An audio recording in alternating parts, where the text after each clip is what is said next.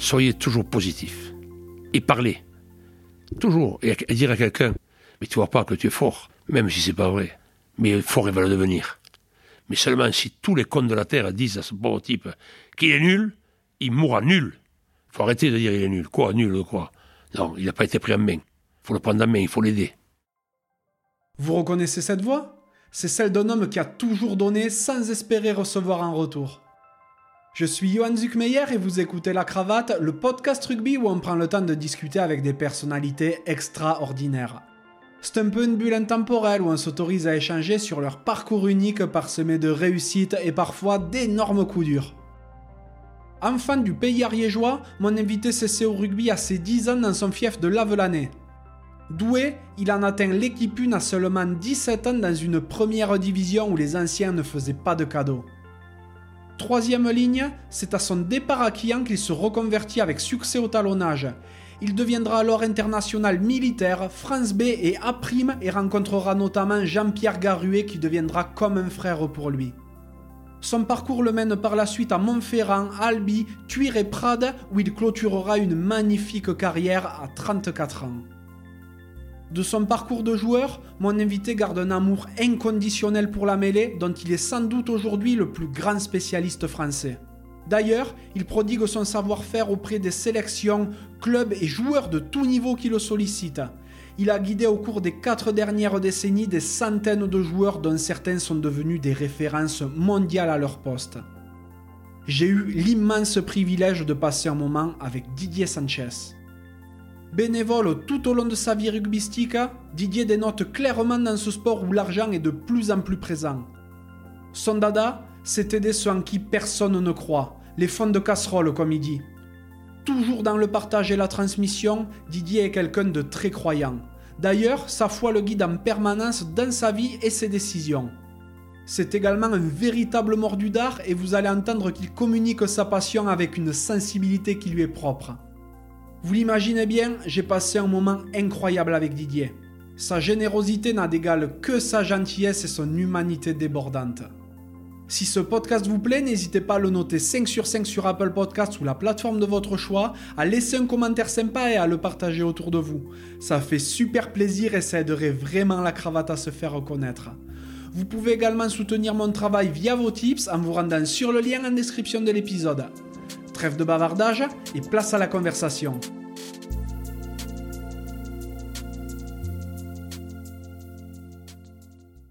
Bonjour Didier. Oui, bonjour. Comment ça va? Très bien. Bon, mais super. Merci de me recevoir. Aujourd'hui, on est en Ariège, dans ton fief, à la Velanée. Et eh oui, oui, oui. Tu me reçois dans l'entreprise de ton frère? Où mon frère est directeur et c'est l'entreprise de Mérabé, c'est à HMEC.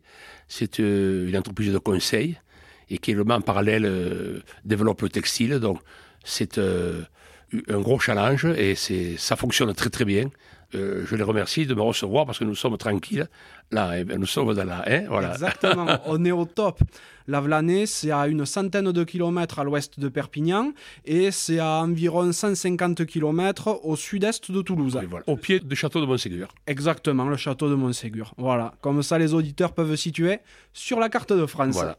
Je suis très content de venir te voir. Suite à la passe vissée, d'ailleurs, il n'en a jamais fait beaucoup dans sa carrière, je crois, de ton compère Lagaruche, ah Jean-Pierre Garuet, qui m'a dit qu'il fallait absolument que je vienne te voir.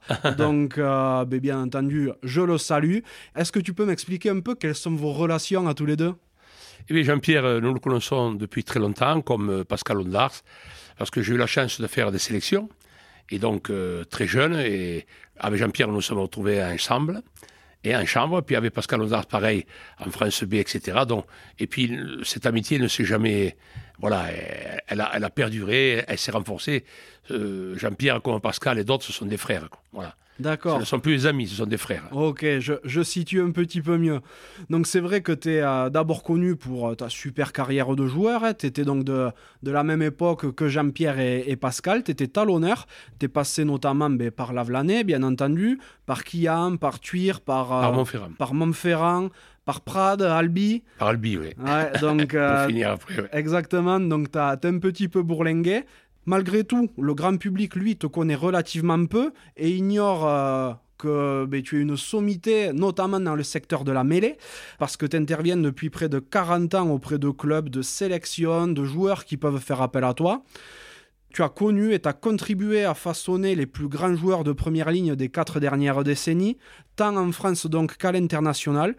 On va bien entendu parler de tout ça, mais avant toute chose, j'aimerais savoir de quoi rêvait le petit Didier. Alors moi, quand j'étais petit, je rêvais d'une chose. Voilà, euh, je suis issu d'une famille où il n'y a que des génies, ce sont tous des tronches. Et moi, je rêvais d'une chose quand j'étais jeune. Euh, je rêvais d'être berger. D'accord. Voilà, point la ligne. Ouais. Je rêvais d'être berger, je ne rêvais pas d'être ingénieur. Voilà, je rêvais d'être berger. Parce que j'allais souvent dans les fermes qui étaient très proches de la maison. Et j'adorais ça. Et, et après, les choses, j'ai été détourné.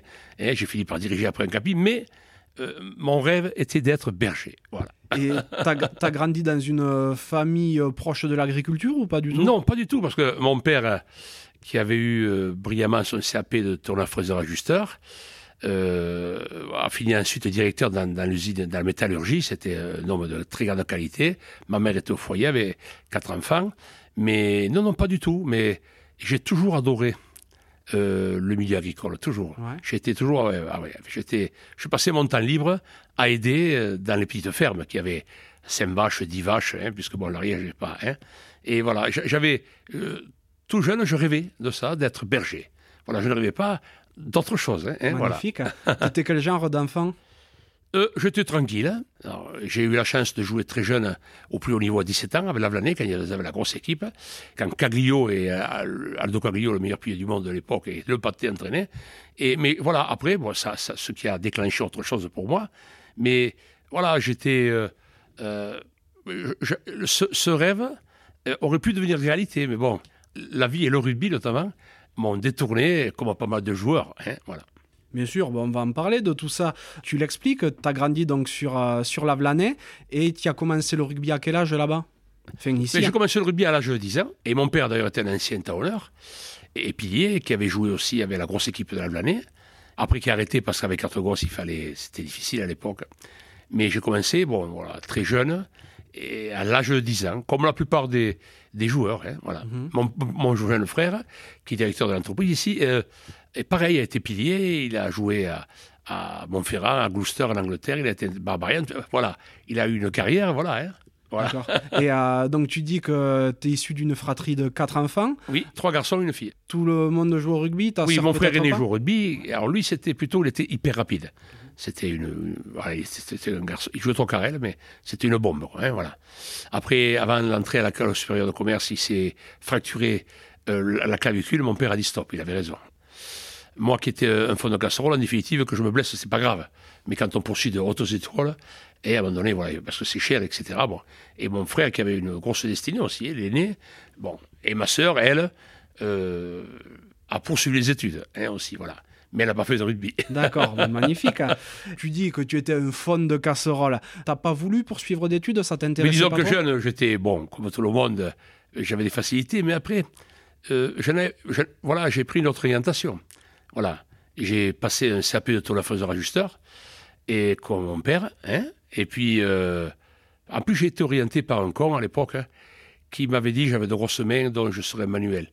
Voilà, bon, alors quand on tombe sur des, des gens abrutis, nés cons, qui orientent des pauvres jeunes comme ça, c'est pour ça peut-être que j'ai eu cette, cette façon de m'occuper de personnes dont personne ne le voulait où tout le monde disait lui il fera rien. Et moi j'ai prouvé que il ferait quelque chose. Parce que croire en celui en qui tout le monde croit, c'est facile. Mais croire en celui en qui personne ne croit, c'est autre chose. C'est vrai, et c'est très intéressant parce que après, bien sûr, on en parlera, mais c'est un peu ce qui te guide également dans, dans Oui. l'aspect pédagogique que tu essaies de mener.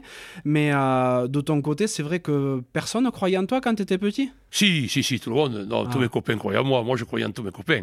Non, on était, tous on était, non, non on, on croyait. Mais d'ailleurs, à un moment donné, j'aurais pu dériver sur autre chose. Après, j'ai passé des examens en candidat libre que j'ai eu, mais j'ai démarré moi par un CAP ton affaire ajusteur, comme d'ailleurs Blanco, comme, comme euh, Hidalgo, comme un paquet de gars. Et voilà, et puis je suis heureux de l'avoir fait, ce sera à refaire, je le referai. Mais j'avais après des capacités, bon, puisqu'après, bon, la, vie a prouvé que bon, j'ai été un petit peu capable de, puisque j'ai tenu un camping à 30 ans, et il y avait quand même euh, dans le camping 2000 personnes et des employés, bon voilà. Mais c'est pour ça que dans la vie, il faut jamais euh, jeter un discrédit sur quelqu'un ou dire non, il n'y a pas de fond de casserole. Il y a des gens qu'on accompagne en qui on croit. Exactement. Point à la ligne. Donc tu évolues vite hein, du côté de Lavelanet. À 17 ans, tu joues déjà en première. Donc tu le dis, c'est la, la grosse équipe de Lavelanet Ah oui, la grosse équipe, oui. Ah oui, avec, Barthez, Lannes, il y avait Shackleton, il y avait Taffine, euh, Vedel, enfin c'était la grosse équipe. D'Espagne, c'était c'est vraiment la grosse équipe de l'Allemagne. Ouais. Et j'ai eu la chance de jouer le quart de finale de, de Béguerre, au Stadium à Toulouse, euh, contre Tarbes. Je jouais troisième là. Super. Et oui, contre Tarbes, Tarbes qui était champion de France l'année avant. Donc en euh, 74, Pécule. c'était oui, que tu les as 74, joués, voilà. toi. Et, et- et, oui, Oui, parce que Tarbes, leur dernier titre, donc c'est en Oui, il y 73. a- il y avait Pécule, euh, il y avait, il y avait cette équipe-là, Silière, il y avait Paul, et je jouais troisième ligne derrière souviens, J'ai dé- j'ai démarré comme ça. Et après, je me, vu que je mesure pas 3 mètres, je me suis reconverti. ouais, Et quand j'ai signé à Kia, je me suis reconverti euh, talonneur. Et là, bon, j'ai eu la chance d'être international militaire, de, de faire des sélections. Et puis après, je suis parti à Montferrand, voilà. Et puis voilà. Mais effectivement, tu dis que tu es parti à Kian. Après, qu'est-ce qui a fait que tu pars de Lavelanet Mais je parle de Lavanais parce qu'il y avait un très grand talonneur à Lavanais qui s'appelait Vedel et, et bon, il était indéboulonnable. Quoi, hein, voilà, bon, il faut- faut- la vie, c'est comme ça. Et moi, je voulais être titulaire. Et Kian est venu me chercher et j'y suis allé. Voilà. Je travaillais à l'usine. hein. D'accord. Oui, en, en métallurgie. Et j'étais tourneur ou fraiseur ou ajusteur. Bon. Et puis, là Kian. Et puis de là, après, je suis parti à Montferrand où là, j'ai changé ma, ma vie, ma, situation professionnelle, où j'ai eu la chance de, de- rentrer à l'école, au CEFM, chez Michelin, qui est une entreprise phénoménale, extraordinaire, où là, euh, ils m'ont appris énormément de choses. Et donc, euh, voilà, après, j'ai travaillé, quand j'étais à Albi, j'étais à la caisse ré- régionale du Crédit Agricole. Donc, j'ai fait pas mal de choses. C'est ça la vie. La vraie vie, c'est ça. Hein, hein, voilà. Ah oui, t'es un peu un touche-à-tout en définitive. Tu l'expliquais euh, en préambule, tu as également des sélections en équipe de France B. Oui, B à prime, oui, j'ai été à l'équipe de France militaire, oui, avec euh, Gégé Martinez, avec, avec tous ces. avec, euh, avec Rémachi aussi, voilà. On était à l'équipe de France militaire ensemble. Et puis, euh, La Ferrère, Gabernet, Merlos, enfin voilà. Et après, j'ai fait des sélections. Bon, j'ai jamais fait l'équipe de France, voilà. Avec Jean-Pierre, on avait battu l'Australie. D'ailleurs, Jean-Pierre a accédé à l'équipe de France le, dim- le dimanche après. Et moi, j'ai accédé à, à l'équipe de France B. Voilà. C'est génial. C'est dé- c'est déjà très très beau. Et on avait battu l'équipe du test hein, avec Jean-Pierre. Tout à fait. À cette époque-là, tu es passé de Lavelanet à Kian, de Kian Montferrand. à Montferrand. Tu es parti à Montferrand en 78. Oui, Tu y restes deux saisons. oui. À ce moment-là, est-ce que Montferrand, pour toi, c'est un, euh, un tremplin pour la suite ou comment ça se passe? Non, Montferrand, c'est une très belle expérience. Mhm. Et je suis très heureux d'y être allé. Ce sera à refaire, je le referai. Bon, je me rappelle les quatre fois où je suis monté avant de me décider à signer. Il pleuvait. J'ai dit, putain, où tu vas? Ben voilà, non, c'est vrai. Mais les Auvergnats sont des gens extraordinaires, d'une gentillesse, euh, de, vraiment. Et donc, euh, j'ai énormément apprécié. Au début, je l'ai eu dur, je le dis. Parce que déjà, quand j'avais signé de l'Avenir à Quillan, j'avais mal au ventre. Hein Pourtant, c'est pas très loin. Non, c'est pas très loin, 35 km. Alors, partir de qui à Montferrand, c'était un challenge. Et après, je voulais revenir. Et puis, j'étais marié. Donc, il y avait aussi la décision de mon ex-épouse qui, bon, voilà, voulait redescendre. La vie, c'est un enchaînement. Disons que euh, j'aurais pu faire ma vie à Clermont-Ferrand, mais bon, euh, j'étais pas non plus tout seul à décider. Et donc, euh, après, voilà, on était à l'Albi. C'était le président, c'était M. Chamaillou. Et puis voilà, quoi. Puis après, euh, c'est ça, c'est la vie, c'est la, c'est la vie du rugby, ça. Exactement. Il n'y a t'as- pas comme la Garuche euh, ou comme Pascal qui sont des exemples. Ils n'ont jamais, Pascal Ondard n'a jamais quitté. Diarise et la Garuche jamais lourde, ce qui est exceptionnel. Et, et encore plus maintenant où ça se voit de moins en moins des joueurs qui, Ah oui, oui. qui passent leur vie dans un club. T'as arrêté à quel âge de jouer au rugby? J'avais 30. euh, 3 ou 4, un truc comme ça. Parce qu'après, je finis en tant que capitaine entraîneur-joueur à Prades. D'accord. Et grâce à Dieu Jésus-Marie, nous sommes champions de France. En quelle division En troisième, c'était troisième division. Ok. Euh, Ah ben c'est une belle fin en tout cas. oui, oui, oui, voilà, voilà. T'arrêtes par, euh, par choix ou à cause Non, de il faut, arrêter, non, il faut arrêter à un moment donné dans la vie. Euh, voilà, et bon, j'en ai assez fait. Et puis, il faut laisser la place aux autres. Mhm. Quand on joue la finale, c'est moi qui composais l'équipe. J'ai dit au tourneur remplaçant, qui est le- maintenant le maire d'Eus, qui est un type extraordinaire, José Montesino, voilà, je lui ai dit, voilà, si tu veux, tu joues la finale. Puis là, je raconte pas. Voilà. J'ai dit, tu joues la finale. Il n'a pas voulu. Il m'a dit, non, commence. J'ai commencé, il a fini. Voilà, je te dis comment c'est passé. C'est joli. Il y a beaucoup de monde qui n'aurait pas posé cette question à, son remplaçant. Oh, mais les gens, ils font ce qu'ils veulent. Tu étais déjà un amoureux de la mêlée à l'époque? Ah oui, toujours, toujours. Oui, j'ai toujours entraîné, hein. toujours. Hein. Même à la l'année, quand j'étais jeune, j'entraînais déjà des équipes, des minimes, tout ça, où il y avait des, des Estèves, des Bonours, des Palacios, des... Ah, tous ces gens-là, quoi. Après, de pareil, je m'occupais des jeunes, puis voilà, j'ai toujours, toujours, c'est marrant. Hein. Ah oui, c'est drôle. Mais après, t'entraînais euh, assez généralement, t'étais pas forcément spécialisé sur la mêlée. Oui, je, je, passais un peu plus de temps quand même au niveau de la mêlée parce que j'avais compris depuis toujours que la mêlée était hyper importante. Ce que d'ailleurs Paul Foussat, qui était le, président du, comité et l'ancien du de l'USAP, avait compris. Sans mêlée, on n'a rien. Même à l'heure actuelle. Même les Anglais, ils l'avaient compris. Mais sans mêlée, on n'a rien. non, non, mais sans mêlée, on n'a rien. Pas compliqué. Et la ça se structure, ça se fait pas en deux, jours, en deux heures. Quoi, hein. Ça structure, c'est plus, c'est plus difficile. Hein, voilà. Hein. Lorsque tu arrêtes ta carrière à, donc à 33-34 ans, c'est quoi ta vie? Est-ce que tu pars directement entraîner euh, à proprement parler? Ou est-ce que tu te consacres un travail à côté? Comment tu fais? Non, après, bon, je, je prends la, direction d'un camping, hein, voilà, que j'ai appelé le Panthéon de rugby à 15, où il y avait toutes les photos dessinées, etc. La statue de Jean-Pierre qui faisait 8 mètres et, quelques tonnes. Et, puis voilà, bon, après, euh, il y avait Ross, l'ancien pilier de l'USAP, qui m'avait demandé d'intervenir au niveau des cadets de l'USAP, tout ça.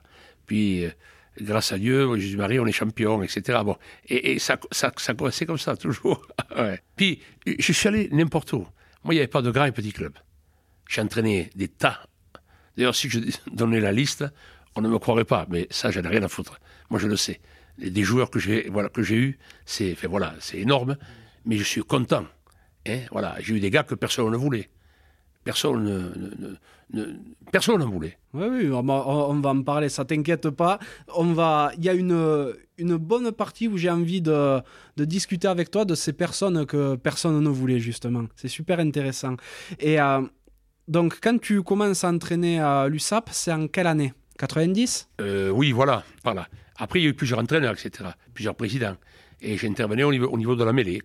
Euh, la mêlée, c'est à 8, hein, c'est pas juste 3. Alors, ce qu'on faisait, on travaillait à 8, et ensuite, à la fin de l'entraînement, je gardais toujours la première ligne. On faisait un travail spécifique, alors là. Euh, là aussi, c'était euh, Texido Rayardi qui m'avait demandé aussi d'entraîner, euh, quand l'USAP était en finale, la première fois, parce que c'était 2-3 quarts. Bon, il y avait pas, alors, j'allais toutes les semaines mhm. prendre les avants. C'était M. Stobrakes qui était président à l'époque. Voilà. Et puis bon, et puis il y en a eu. Il y a eu après Dagona comme président. il y a eu voilà, Paul Gauze, voilà. Euh, Rodor, Jackie Rodor, qui a été président, qui est un type extraordinaire. Voilà, tous ces gens-là, voilà, j'ai. Et après une année, on m'a oublié. Et malheureusement, le club, avec un effectif énorme, il descend. Et puis l'année après, on, est, on est venu me redemander. Et bon, malgré que je me fasse fingler par des amis, bon, j'y suis allé. Voilà. Ouais, donc tu pars entraîner Perpignan et euh, tu as un camping en même temps. Il est à côté de Perpignan. Comment ça à côté, se passe c'est à côté de Perpignan, c'est à 10 minutes. Voilà. D'accord. Donc oui, à ce moment-là, tu fais vraiment ta vie euh, en Catalogne. Oui, oui, ah oui, je, vis en Catalogne, définitivement. Mhm. Ah oui, D'accord. Tu arrives à tout gérer entre le camping, entre le, travail dans un club professionnel Oui, oui c'est-à-dire que bon, le camping, il y a des moments où si vous les fermez, ou bon. Et puis bon, je travaillais quand même euh, des jours et des jours et des jours, des week-ends. Et... Donc voilà, je me... quand il fallait que je parte trois heures, je partais trois heures. Oui, et donc tu as vu passer pas mal de monde à, à Perpignan. Et j'ai des gens qui venaient au camping aussi. J'ai des gars qui sont venus. Bon euh, Le Lecous, Sarvinsky, tout ça. J'avais beaucoup de gens qui passaient. Ouais. Thomas Lolo, voilà. Tu faisais les stages de pré-saison Oui, je faisais les stages, ils venaient, ils passaient, et on travaillait très dur, quoi, hein, puisqu'ils finissaient toujours avec les oreilles en sang. Mais on, a fait, voilà. Hein. Ah, donc quand ils passaient au camping, tu leur faisais faire de la mêlée? Oui, au camping même. Oui, oui. J'avais une façon de travailler qui était, bon, voilà ce qu'elle est. Et ils venaient, on travaillait techniquement. Là. C'est un travail technique. Ah oui, non, mais ça, on est d'accord. Mais tu avais, avais, du matériel au camping Non, j'avais rien du tout. J'ai une façon de faire, c'est comme ça. Hein. Si je le dis, bon, euh, on va se foutre de ma gueule, donc je dis rien. Ah non, mais si, non, si, non, je non, non, je dis rien, non, je le dis pas.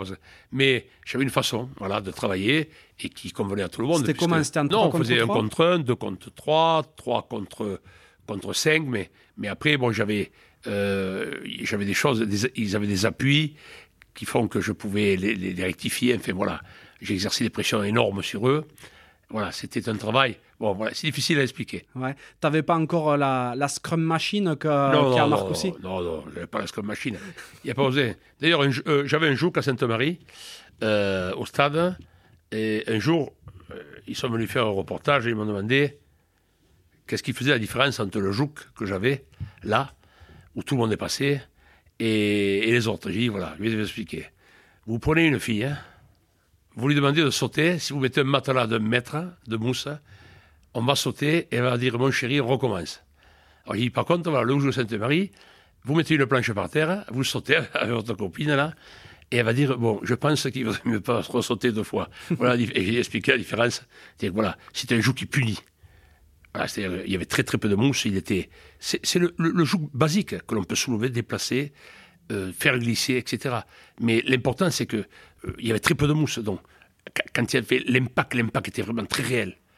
Si on rectifiait pas sa position, même le second ou même la troisième, hop, on était puni. Voilà, j'avais expliqué un peu comme ça. Hein, voilà. Et moi, je suis pour ces jougs de, des anciens. Parce que les anciens, ce qu'ils ont euh, mis au point, c'était extraordinaire.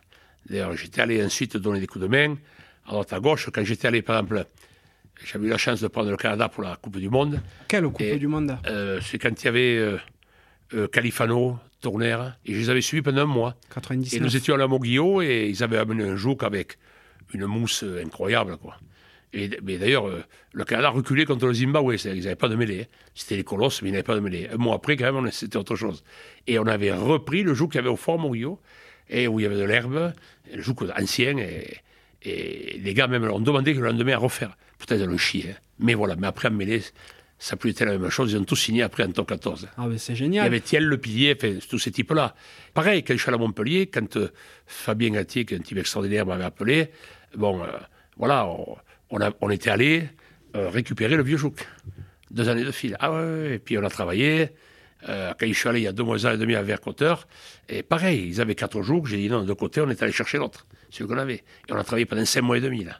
Bon, là, tu cites pas mal de, noms de clubs, mais il faut que, il faut qu'on remette un peu chronologiquement. Donc, en gros, euh, de 90 à 2015, grosso modo, avec Perpignan, Oui. euh, quasiment à temps plein. Oui, tout le temps, ouais. T'interviens quand même auprès de clubs Il y avait. Gouta, Zema, à la fin c'était Gouta, Zema qui, qui entraînait. Après il y a eu euh, Yardé Mhm. aussi quand il est revenu. ouais. Tout à fait. Donc, 2010, Perpignan, euh, c'est un pack monstrueux, Ah, une mêlée monstrueuse qui démontait tout le monde. Ton travail n'était absolument pas à mettre en doute. Qu'est-ce qui fait que tu en pars? Eh bien, ce qui fait que j'en pars, c'est que ce pas question d'en partir, c'est qu'après, je suis monté dans l'Ariège, parce que ma mère euh, a 88 ans, hein, et puis bon, après, je faisais des allers-retours. J'y allais quand même, hein, mais je faisais des allers-retours. Voilà. Hein. Ils venaient me chercher, puisque bon, c'est Mathieu Julia, qui était le responsable là, au niveau des, des, des espoirs, etc., qui me venait, il venait me chercher, et puis j'entraînais, et puis je remontais. Je vivais plus sur Perpignan, voilà. Ok. Mais j'y allais quand même. Et donc, pendant que tu étais à Perpi, comme tu l'expliques, tu intervenais donc soit auprès de tout petits bleds, soit auprès de sélections comme le Canada.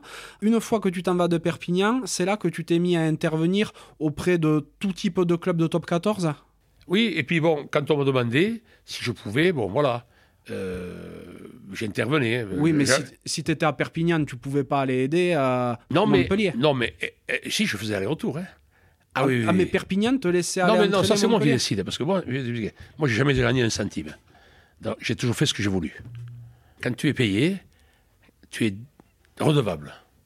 Moi, je suis redevable de rien, t'entends? Voilà, moi, j'ai jamais pris un centime. Donc, j'allais où je voulais. Et il est normal d'aider aussi, hein Voilà, en plus, bon, euh, là, quand j'y suis revenu, par exemple, quand je suis allé à Montpellier, il y avait Nicolas Mas qui était là-bas, il y avait Charles Gély qui était un extraordinaire. Bon, voilà, il y avait Charles Watchou. Bon, donc, j'y suis allé là-bas les aider, hein Voilà, c'est... La, la vie, elle est comme ça. Quand tu prends des ronds, hein, tu fermes ta gueule et tu fais ce que l'on te dit. Quand tu vas pas de ronds, tu fais ce que tu veux. Ouais, Là, là c'est important ce que tu dis parce que c'est une, une donnée qui manquait à l'équation quand même. C'est-à-dire que tu as toujours été bénévole dans oui, ce que tu as fait. toujours. Ouais. Ok. Or, euh, une question euh, bête, hein. Pourquoi? Parce que c'est comme ça.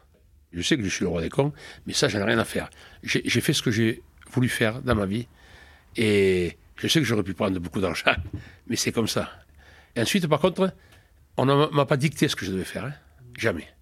Voilà. Ouais, bah après, tu as été bénévole, mais euh, tu as été dans des clubs professionnels. Je pense que tu devais être en gros le seul bénévole. Oui, mais, mais c'est pas grave ça. Mais je sais, ça, j'en avais rien à foutre. Je, je, sais, je suis conscient de ma bêtise. Non, c'est pas forcément une bêtise. Non, mais dans, dans, ce milieu, je sais. Mais je suis, c'est comme ça, je suis atypique. C'est, la vie, elle est comme ça. Et j'irai dans un grand club comme dans un petit, et je ne demande rien. Voilà. Qu'est-ce que... Parce qu'après, le problème, quand tu prends de l'argent, c'est comme ça, par exemple, je suis dans des clubs euh, où il faisait 20 minutes de mêlée. Moi, moi c'est 3 heures. Voilà, terminé. Tata. Voilà. Et personne n'avait à redire. Si quelqu'un avait dit quelque chose, je ne revenais plus. Mhm. Tu, tu comprends? C'est cette liberté aussi. Alors après, c'est dur, c'est dur à concevoir. On va se foutre de ma gueule. J'en ai rien à foutre. Non, du tout. Mais je suis comme ça. Voilà. Je, le comprends, hein, et, je pense qu'en t'écoutant, personne ne se foutra de ta gueule, justement. Mais euh, le truc, c'est que bah, il faut pouvoir être euh, bénévole d'un côté, parce qu'il faut gagner sa vie par ailleurs, je suppose. Non, mais moi, j'avais, j'ai toujours eu mon travail. Et je, je, tenais un camping, donc c'est pas l'action de ça, c'est que c'est ma façon. J'ai toujours fait comme ça. Et au-delà de la liberté que ça t'a apporté, je, je suppose qu'il y a autre chose derrière. Qu'est-ce qui fait que tu as envie d'être bénévole comme ça? Euh, Rien du tout. Non, rien du tout, je suis comme ça. Ouais. C'est inexplicable. De toute façon, les bénévoles, souvent, on se fout de leur gueule, on les prend pour rien. Donc, euh, j'ai jamais accepté cette façon de faire, de traiter les bénévoles. On, met des gars, on dit des fonds de casserole, non. Le bénévolat, il va disparaître hein, petit à petit. Hein. Parce que justement, on ne tient pas compte et, on n'aime pas assez les bénévoles. Moi, j'étais bénévole parce que, en plus, je suis, comment dirais-je, j'ai toujours voulu faire ce que j'avais envie de faire. On ne m'a rien dicté. Oui, mais il y en a qui font ce qu'ils ont envie de faire en étant payés. Trois heures de mêlée, non, aucun. Mhm. Ça, aucun. Parce que c'est tout, tout est chronométré. On va faire 20 minutes de mêlée. Euh, d'ailleurs, euh, je voudrais que tu m'expliques comment on fait pour travailler la mêlée en 20 minutes quand tu as trois piliers gauche, trois talonneurs, trois piliers droits, 6 euh, secondes de ligne, trois numéros 8, trois troisième ligne à gauche, trois troisième ligne à droite. Dis-moi en 20 minutes, voilà, il vaut mieux que tu te les touches, c'est la même chose, c'est pareil. Hein. non, mais là, tu prêches un convaincu. Eh, non, mais je t'explique, moi, je te dis ce que je pense. Complètement. Voilà, dis-moi, 20 minutes, non. Ah, moi, je faisais 3 heures. Et je me rappelle une fois, il pleuvait à torrent, et Fabien était entraîneur de, Montpellier, on a fait 3 heures de mêlée, il était sous la pluie, il n'a pas dit un mot. J'ai apprécié ça. Voilà, c'est comme ça. Hein, voilà. Et avec qui que ce soit, même avec Coton, qui était quand même l'entraîneur le plus payé au monde, j'ai fait 3 heures de mêlée tu prends Momo Awas, bon, quand il est à Montpellier, il était, il était balayé, ignoré. En plus, avec un passé, le pauvre. Et puis, c'était battu avec Bismarck Duplessis. Je l'ai imposé. Ai fait, grâce à Dieu Jésus-Marie, en 5 mois et demi, je lui avais dit d'ailleurs, un pilier droit de l'équipe de France. Je m'en fous ce qu'il a fait avant. Rien à foutre.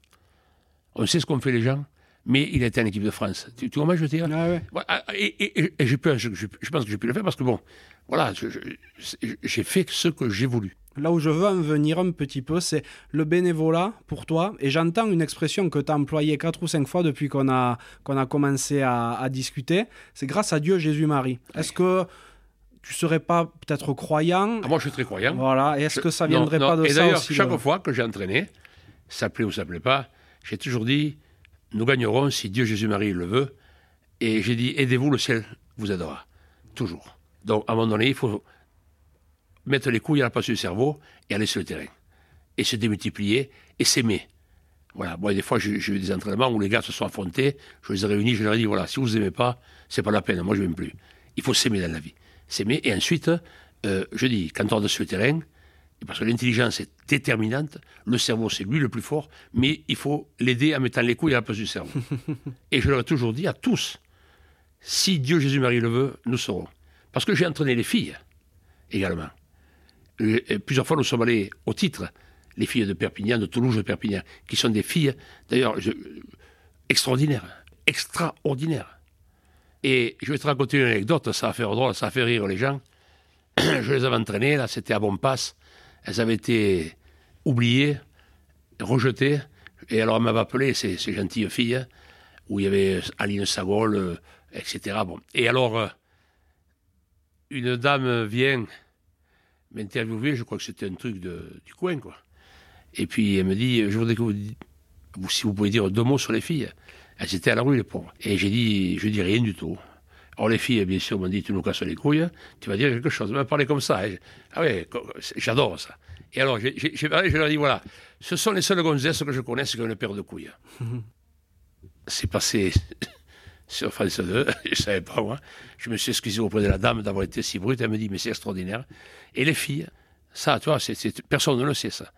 Et Jean-Pierre était avec moi, bien C'était à Ruissant en finale contre, contre, Montpellier. Dans les vestiaires, elles ont passé en boucle. Ce sont les filles, ce sont les seules gonzesses qui ont une paire de couilles. Et les filles, pareil, tu les traites comme les mecs. Elles n'aiment pas être traitées en filles. Et les filles sont des, des, des, personnes extraordinaires. Je peux te dire qu'elles en ont une paire. Les gens, il faut les traiter comme on doit les traiter. T'entends? Mhm. Voilà, ça, j'ai fait un petit détour, parce que je ne voulais pas oublier surtout Hein, les filles euh, dans le rugby, sont, c'est extraordinaire. C'est clair, et c'est en train de se développer à fond.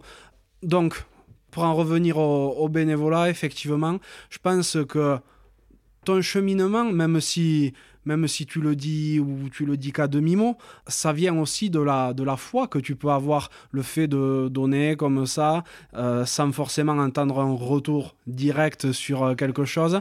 C'est. Voilà, c'est. Moi, ce que je demande sur Terre, c'est que ce que j'aime aille bien. Voilà, c'est tout. T'as compris? Voilà. Et nous avons eu la chance, avec euh, mon frère Jean-Pierre Garuet, de passer demi-heure avec Jean-Paul II. Magnifique. D'ailleurs, il a dû te le dire. C'est quand il était venu à Lourdes. Oui, à Lourdes. C'est extraordinaire. Et avec, tu vois, voilà, c'est extraordinaire de rencontrer un homme comme ça, de passer demi-heure, et tu, tu redescends.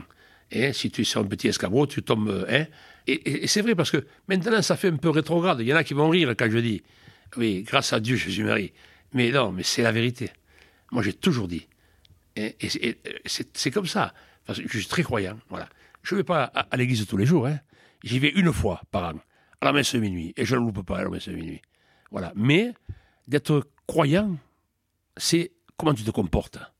Si tu vas à la messe tous les jours, que tu es le roi des cons, ça ne sert à rien. T'entends? Le bon Dieu te juge sur ce que tu fais. Qui tu es, ce que tu fais. Et moi, j'ai toujours pensez ça. Je ne vais pas à l'église. Si ou des fois je m'arrête, je vais porter euh, un cierge à la Vierge Marie, tout ça, tu vois, voilà. Mais, tout, mais je ne vais pas à la messe. Hein? En plus, ils chantent tous euh, faux. hein? Bon, voilà. Mais je, t'explique ma, façon. Voilà. Bien sûr. Donc, euh, oui, effectivement, le, le, fait que tu sois bénévole, pour toi, c'est une liberté. Oui. Mais c'est également un moyen de pas, disons pas un moyen. Non, c'est aider les autres. Voilà, voilà, c'est aider et c'est ta foi aussi qui t'amène vers tout ça. C'est aider les autres, c'est-à-dire que voilà, euh, moi on m'a aidé et puis euh, j'aide les autres et ça, je suis très heureux de, je suis très heureux de les aider. Après, c'est vrai que ce que je dis, c'est un peu brut de coffrage. Tu vois, euh, tu compte à l'époque, j'ai eu la chance, j'ai entraîné les frères Lièvremont, Kouta, tous de hommes, Paya, Meia, tous ces, tous ces joueurs de l'USAP. À l'époque, je me rappelle, tout le monde disait ils feront rien. Ils sont arrivés en finale, ils ont mené 45 000 Catalans à Paris. On, est, on, perd contre le, Paris, mais quand même 45 000 Catalans. C'est cette équipe-là qui a soudé le pays catalan. Tous les clubs sont venus derrière cette équipe. Tous les clubs. Et ça, c'est magnifique. Tu vois Donc moi, quand je, vois des choses comme ça, 45 000 Catalans à Paris, tu perds la finale, peu importe, mais tu arrives en finale avec des jeunes, des inconnus. Tu comprends? Mm-hmm. Voilà. Et, et des mecs qui avaient une paire voilà. Et, et, devant et derrière. Je me rappelle, je te dis, c'était Texidor qui entraînait, donc voilà, cette équipe. Et, c'est pour ça qu'il faut les aider. Et combien de fois j'entendais, ouais, ils feront rien, ils feront rien. Quoi, ils feront rien? Il faut travailler, il faut travailler. Et toi, c'était droit, finale. Il y a un paquet, ils ont leur langue. Hein. il y avait des Pascal Meillat, des types, c'était des types inconnus. Il y avait, c'était une équipe bassée, déjà extraordinaire.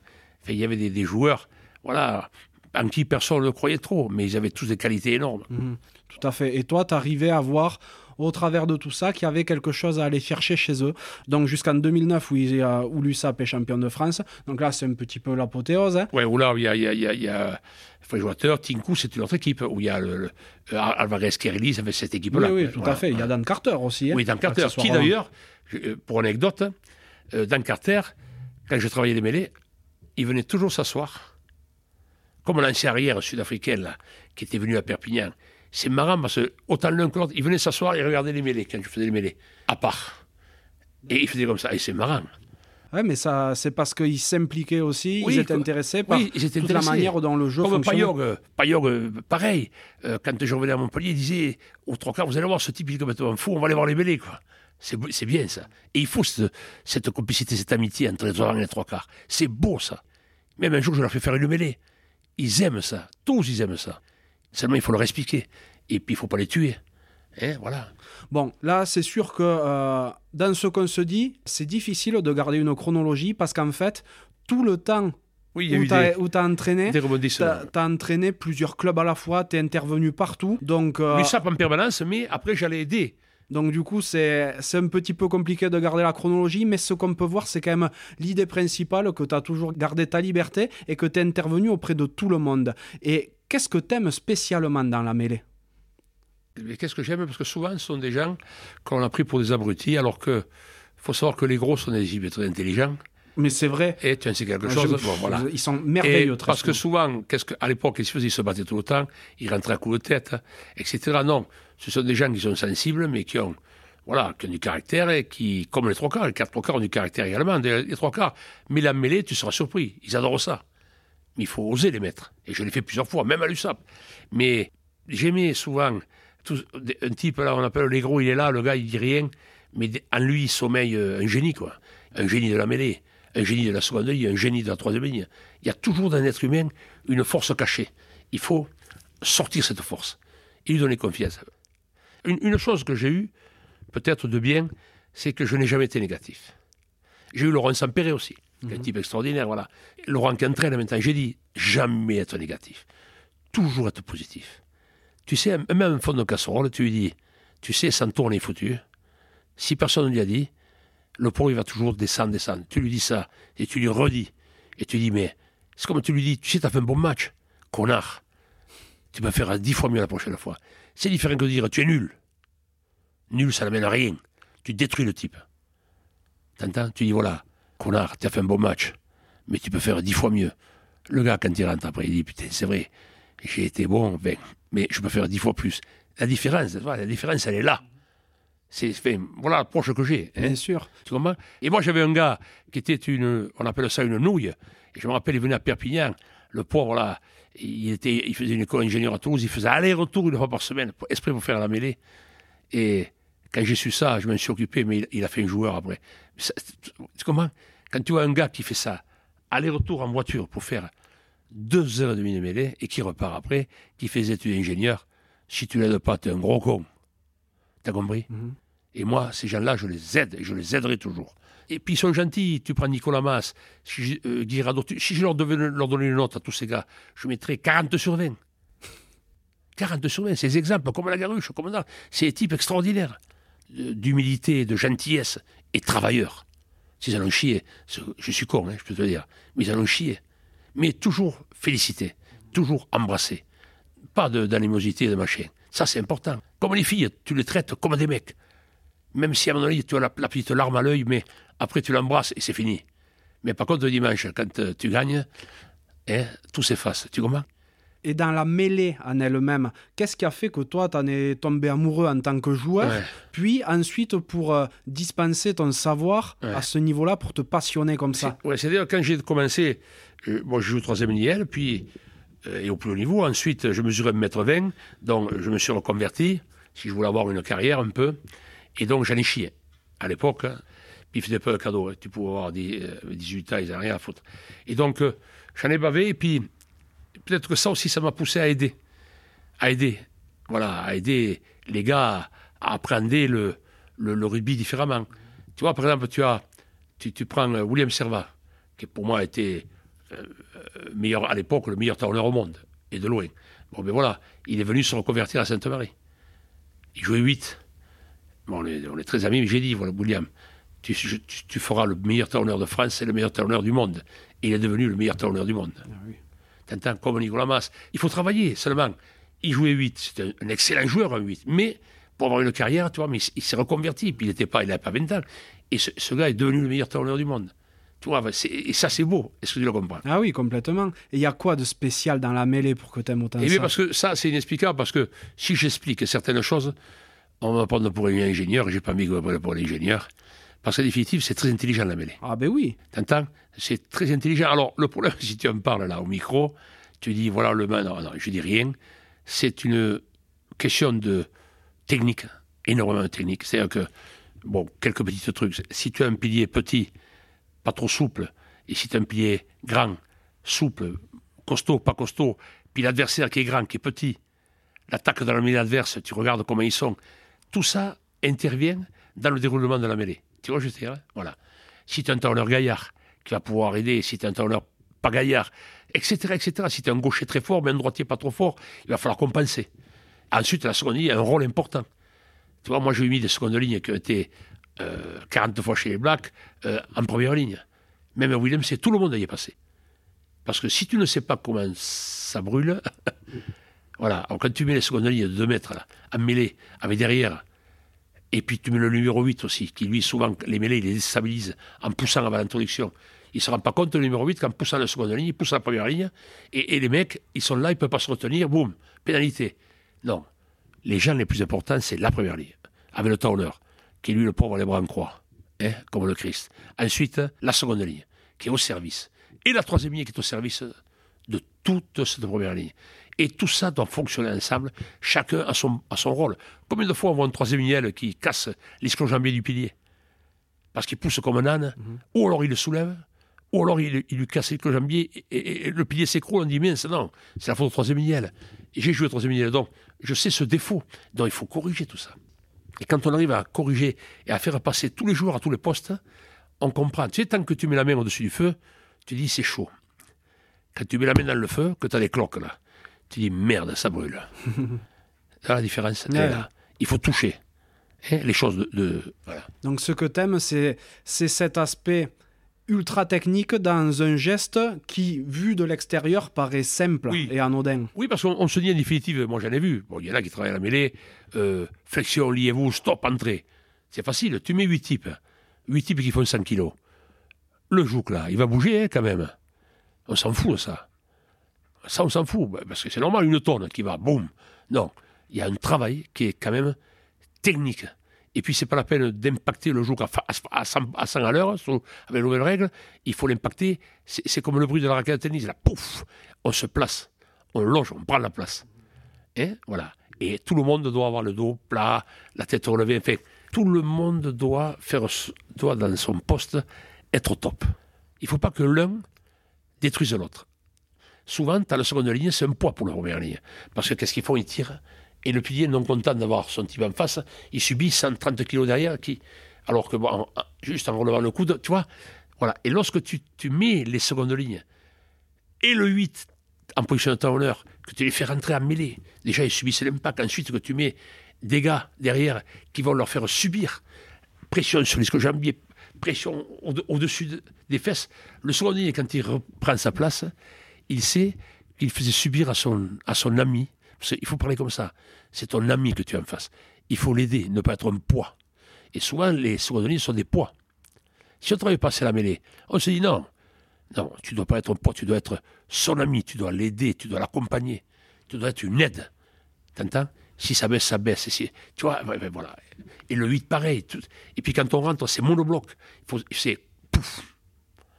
Si, si tu rentres, clac, non, on rentre c'est monobloc. Et le 8, pareil. Le 8, il doit être à l'impact.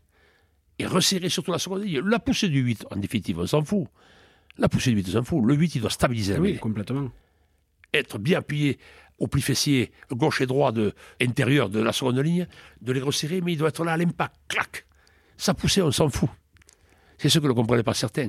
Ils poussent comme des ânes, mais en poussant comme des ânes, une fois que la mêlée a été construite, les secondes lignes subissent, ils n'osent rien dire, mais si les secondes subissent, c'est la première ligne qui subit. Tu vois, bon, là, j'ai essayé de simplifier. Oui, oui, oui. Et euh, depuis quelques années, les règles changent beaucoup hein, dans la mêlée. Qu'est-ce que tu penses de cette évolution de ton côté? Oui, je pense que c'est une bonne chose. Une fois, on nous avait convoqués, là, il y avait euh, Simon Moscato, d'ailleurs, il y avait le pauvre Raoul Barrière, il y avait Jean-Pierre, et avec Moscato, on avait défendu la mêlée. Moscato, quand il défend les choses, c'est, c'est un type de conviction extraordinaire. Et alors, euh, bon, la, mêlée, à l'époque, il est vrai que elle était quand même dangereuse. C'était quand? Oh, ben, avant que. Euh, avant que les mêlées se relèvent. Quand les mêlées se relevaient encore, c'était encore les anciennes mêlées. Ouais. Maintenant, elles ne se relèvent plus les mêlées. Donc c'était dans les années euh, début des années 2000. Ouais, et alors après, les nouvelles règles, je trouve que c'est bien. Par contre, à un moment donné, on, parlait de supprimer la mêlée. Si on supprimait la mêlée, on tue le rugby. Hein, voilà, ce qui est arrivé au 13. Ils ont supprimé la mêlée, et pourtant ils sont deux de moins. hein. Alors si on, supprimait la mêlée, il serait impossible d'attaquer. C'est tout le monde. Bon, voilà. Et donc la, mêlée, les règles ont été changées. On y a participé avec euh, euh, Didier Retière. On avait monté l'académie de première ligne, et on avait justement le, la baby scrum, tout ça. Parce qu'en plus, bon, il y avait des problèmes cervicaux énormément, hein, dont les assurances ne voulaient plus. Et alors, on avait modifié euh, les attaques. Et là, je trouve, je trouve que la règle comme elle est maintenant, d'ailleurs, j'ai eu la chance de participer il y a, il y a 15 jours à Font-Romeu avec William Servat auprès des arbitres. Nous l'avions fait il y a trois ans avec Jean-Pierre, également à Cotteret. Avec tous les arbitres du top 14, pour les deux. et de- D'ailleurs, ils avaient été mis en, situation. J'ai vu des vidéos, c'est rigolo. Non, ouais. Non, mais c'est Il y a- bien. Il y en a, ils font pas les fiers hein, quand Non, même. non, devant mais il y a bien. Non, ils ont apprécié. Parce que s'ils si, s'ils ne savent pas, les pauvres, ils ne peuvent pas inventer. Tout à fait. S'ils ne pas qu'une seconde ligne a son oreille gauche et son oreille droite prise entre deux fesses, en plus le bandeau, si tu parles doucement, on n'entend pas, Mhm. etc., etc., tu vois. Voilà. Et donc, il y a eu un temps d'arrêt. Maintenant, il faut garder quand même l'impact, parce que sans impact, c'est c'est dangereux. Et, et je trouve que euh, la règle a été changée, elle a encore évolué, et je trouve que c'est bien. Non, parce qu'il fallait, il fallait faire attention. Et non, non, non, je trouve que les nouvelles dispositions ont été euh, Ouais. Voilà. Est-ce qu'il y a réellement moins d'accidents ou est-ce qu'il y avait, ou en tout cas, est-ce qu'il y avait plus d'accidents à l'époque où la, la mêlée n'avait pas été légiférée comme elle l'est aujourd'hui? Non, mais disons qu'à l'époque, il n'y avait pas, tant- il y avait pas d'accident. À l'époque de nos parents, euh, ou de- du début de, de Garuche, d'Ondars, tout ça, fallait, les mecs se préparaient. Ils étaient vraiment, et puis ils avaient des métiers de et, euh, voilà, physique, etc. Donc euh, maintenant, on a de nouveaux, et de nouveaux sportifs, quoi. C'est c'est plus les mêmes. quoi. Et donc, à un moment donné, ça, devenait dangereux. On a eu des pépins en pagaille. Donc, il fallait modifier. Et donc, euh, euh, au à 2 mètres, parce que il y avait la chute qui était très dangereuse. Ensuite, il fallait expliquer à la seconde ligne que lorsque la mêlée tombe, de ne plus exercer de poussée. Et le 8, pareil. Alors tout ça a fait que non, il y a, y a moins, d'accidents. Ah. Et tant mieux. Parce que tu sais, euh, moi j'en ai vu un ici à la Vlanée, il s'appelait Falcou, il faisait 1m91, 140 kg. Il était agriculteur, un colosse. Ça y est arrivé, 40 kilos il faisait. Et puis après, plus personne ne te vient, vient te voir. T'entends? Plus personne vient te voir. Alors, et tu meurs comme... Non, non moi je suis... D'abord, c'est la vie. Et d'ailleurs, ce qu'il faut, ce qu'il faut, ce qui est important, et que j'ai fait à tous les niveaux, et là j'ai été vraiment très dur, c'est travailler d'abord les risques pendant 20 minutes aux enfants. Voilà, il y a ce risque, ce risque, ce risque. Quand on rentre en mêlée, quand on tombe, etc. Comment il faut ne pas poser le front par terre. Et ça, leur apprendre, leur apprendre, leur apprendre. Et après, ça devient un réflexe. Tu vois, on anticipe la tombée. Une fois qu'on a fait ça, on travaille à la mêlée. Mais C'est comme dans les arts martiaux, t'apprends à tomber avant de savoir euh, attaquer. Et j'ai eu fait du judo pendant trois ans et demi, jeune, et je sais, j'en avais plein le cul de tomber à l'arrière, sur le côté. et non, mais c'est vrai, hein, voilà. C'est pour ça que, non, le travail qui a été fait au niveau de la mêlée est un très bon travail, et c'est mieux. Voilà, hein, voilà. D'accord. Et est-ce que toi, du coup, tu as, dû modifier ton discours aussi au fil du temps, au fil des décennies, au fil de l'évolution des joueurs, au fil de l'évolution de la règle Eh. Comment tu arrives à t'adapter à tout ça? Ah ben je m'adapte, je n'ai jamais eu de problème. Euh, Enfin, c'est comme ça. Voilà, j'ai jamais eu de problème. hein, Mhm. hein. Non, parce que tu vois, as, dans n'importe quel sport, un entraîneur qui était au top il y a 30 ans, aujourd'hui, il est quand même euh, relativement dépassé. Toi, tu arrives sans cesse mais, à assimiler les nouvelles règles et à adapter les conseils que tu vas apporter après aux joueurs. Est-ce que tu as des procédés en particulier pour Oui, j'ai- ma façon, je n'ai jamais copié qui que ce soit, je n'ai jamais allé voir qui que ce soit. Tu vois, ce, ce qui m'a fait plaisir, c'est que à la, à la tournée de la Coupe du Monde, là, tu avais le petit Forletta, le petit Walker, qui était de, de- de Perpignan, et Sipi Felata, c'est mes petits, tu vois, j'étais content qu'ils soient à l'équipe de France. Tu vois, ouais, voilà. Et pourtant, au début, quand ils ont démarré, tout le monde disait, ils feront pas, ils, si, ils, pas, ils sont en équipe de France. Et ils ont battu les Australiens. Donc, il faut travailler dans la vie. hein. il faut travailler, et euh, il faut être soi-même. Voilà. Après, je, n'ai jamais copié. J'ai eu la chance quand même, suprême, c'est que quand j'étais jeune, à la Vlanée, euh, j'ai eu la chance d'être entraîné par Aldo Caglio. Aldo Caglio était le plus grand pilier du monde de l'époque. Tu regarderas, c'est un phénomène, un phénomène. Aldo Caglio, c'est un phénomène. Et alors, euh, qui était capable de jouer ton carrel, pilier, un, un, monstre. Quoi. Et donc, euh, cet homme-là, je me rappelle quand il faisait travailler les mêlées, moi je jouais troisième ligne, je regardais et je voyais que cet homme était d'une technique incroyable. Parce que cet homme qui était le meilleur pied du monde, il faisait 92 kilos. Hein. Mhm. La Garuche a été le meilleur pied du monde, il faisait pas 300 kilos. Hein. Et Ondas, comment il pèse? Et Nicolas Mas, 106. Non, il faut avoir le muscle du maçon, un muscle rompu à toute épreuve. Et après, la technique. T'entends mm-hmm. Voilà. Pas un peu de faire 3 tonnes, ça ne sert à rien. Je vois à l'heure actuelle, l'USAM, le petit chasseur triangle, et qui, qui faisait 20 kg 302, attention, maintenant il joue en première, il est titulaire, il était en équipe de France des 18 ans, 20 ans. Si tu l'avais vu il y a 5 ans, tu aurais dit jamais. Mais ce jeune travailleur, travailleur, et regarde, c'est lui qui a permis à l'USAP de gagner contre Toulon. La mêlée, il a emporté ce pilier qu'il avait en face Géorgien, un type extraordinaire. Tu vois, c'est ça qu'il faut regarder. C'est Charles Gély, pareil, il était troisième ligne, il s'est reconverti en l'heure en très peu de temps. Ah, Tinku, ce sont des types qui ont travaillé. Et, ah franchement, si tu ne. Moi, je vois Poirot, il est venu travailler avec Ménadier. Et même Amadache, qui ben, s'est laissé un petit peu aller, je pense. Mais il y, y, a des gens, si tu t'en occupes, si tu leur donnes les armes, et s'ils savent les utiliser, voilà, comme Paiva, le pilier aussi, qui est un pilier de l'avenir. Tous ces jeunes, Jésus, ben, ils arrivent au plus haut niveau. Seulement, il faut travailler et répéter. D'ailleurs, il m'a dit, j'ai noté là, les cinq trucs importants, là, je l'ai mis à la salle de bain, euh, je ne sais pas s'il a mis au chiotte, mais je ne sais pas, et j'ai dit, répète-le. Parce que si, mais là aussi, si tu la travailles, et que tu ne, que tu ne, tu n'y penses que le jour de l'entraînement, non, la mêlée, il faut y penser tous les jours. Tous les jours tous les jours. Et comme disait la Garuche, les mêlées, il faut être, même celles que tu joues pas, il faut être bon. Il faut être bon. 40 mêlées sur 20. T'entends Voilà. Et ça, ça c'est, important. Dans ce que tu dis là, ce qui m'interpelle, c'est que tu dis que voilà, il faut le, le, muscle du maçon et autres, là, donc faut avoir des, faut avoir des reins, faut avoir les, les cervicales solides et tout. Et j'ai l'impression que, à titre personnel, vraiment, c'est très personnel ce que je te dis là, c'est que au rugby, on fait évoluer la mêlée en disant on veut qu'il y ait moins d'accidents, mais sans regarder à côté que on voit euh, que le joueur lui-même évolue énormément. Tu dis la Garuche faisait à, peine plus de 100 kilos. Tu parles Ondar 100 kilos. Ondar 100 kilos. 106. Maintenant, tu te retrouves avec des types qui font 1m90, 120 kilos. C'est plus du tout les mêmes gabarits.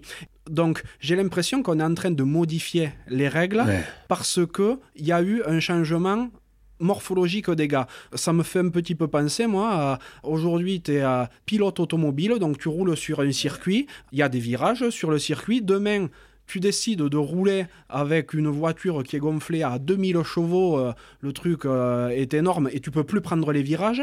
Et là, tu dis, on, va enlever les, on va enlever les virages. J'ai l'impression que c'est ce qui se passe un petit peu avec la mêlée. Après, les grands costauds, tu sais, il y en a toujours eu, mais ce ne sont pas les meilleurs. Crois-moi, regarde, les jeunes qui sont rentrés là, hein, euh, tu sais, moi j'ai eu Vincent de Batti, à l'époque il jouait sur une ligne de soutien en, espoir à l'USAP, et il voulait s'en débarrasser, je me suis opposé, et je l'ai en un an formé pilier, il était en équipe de France, Vincent de Batti qui entraîne au Yonax. T'avais le gabarit qu'il avait, mais il fallait s'occuper de lui. Pourtant, 1m90, 130 kg. Mais si tu le fais travailler en rapport de sa taille, il faut pas te faire travailler un type de 1m20 et un type de 1m95 de la même façon. Il y a des outils, il y a des façons de faire. Et puis, comme je t'ai expliqué, l'adversaire, s'il est petit, par exemple, le gaucher, il a tout intérêt à s'approcher d'un droitier grand, il va lui couper la course.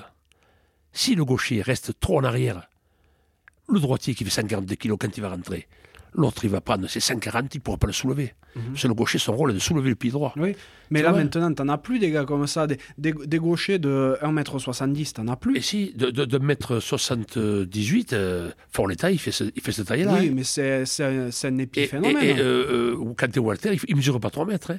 Même Fichten, tous ces types-là, hein, c'est pas types, ils mesurent 3 mètres. Hein. Ah non, non, non, non.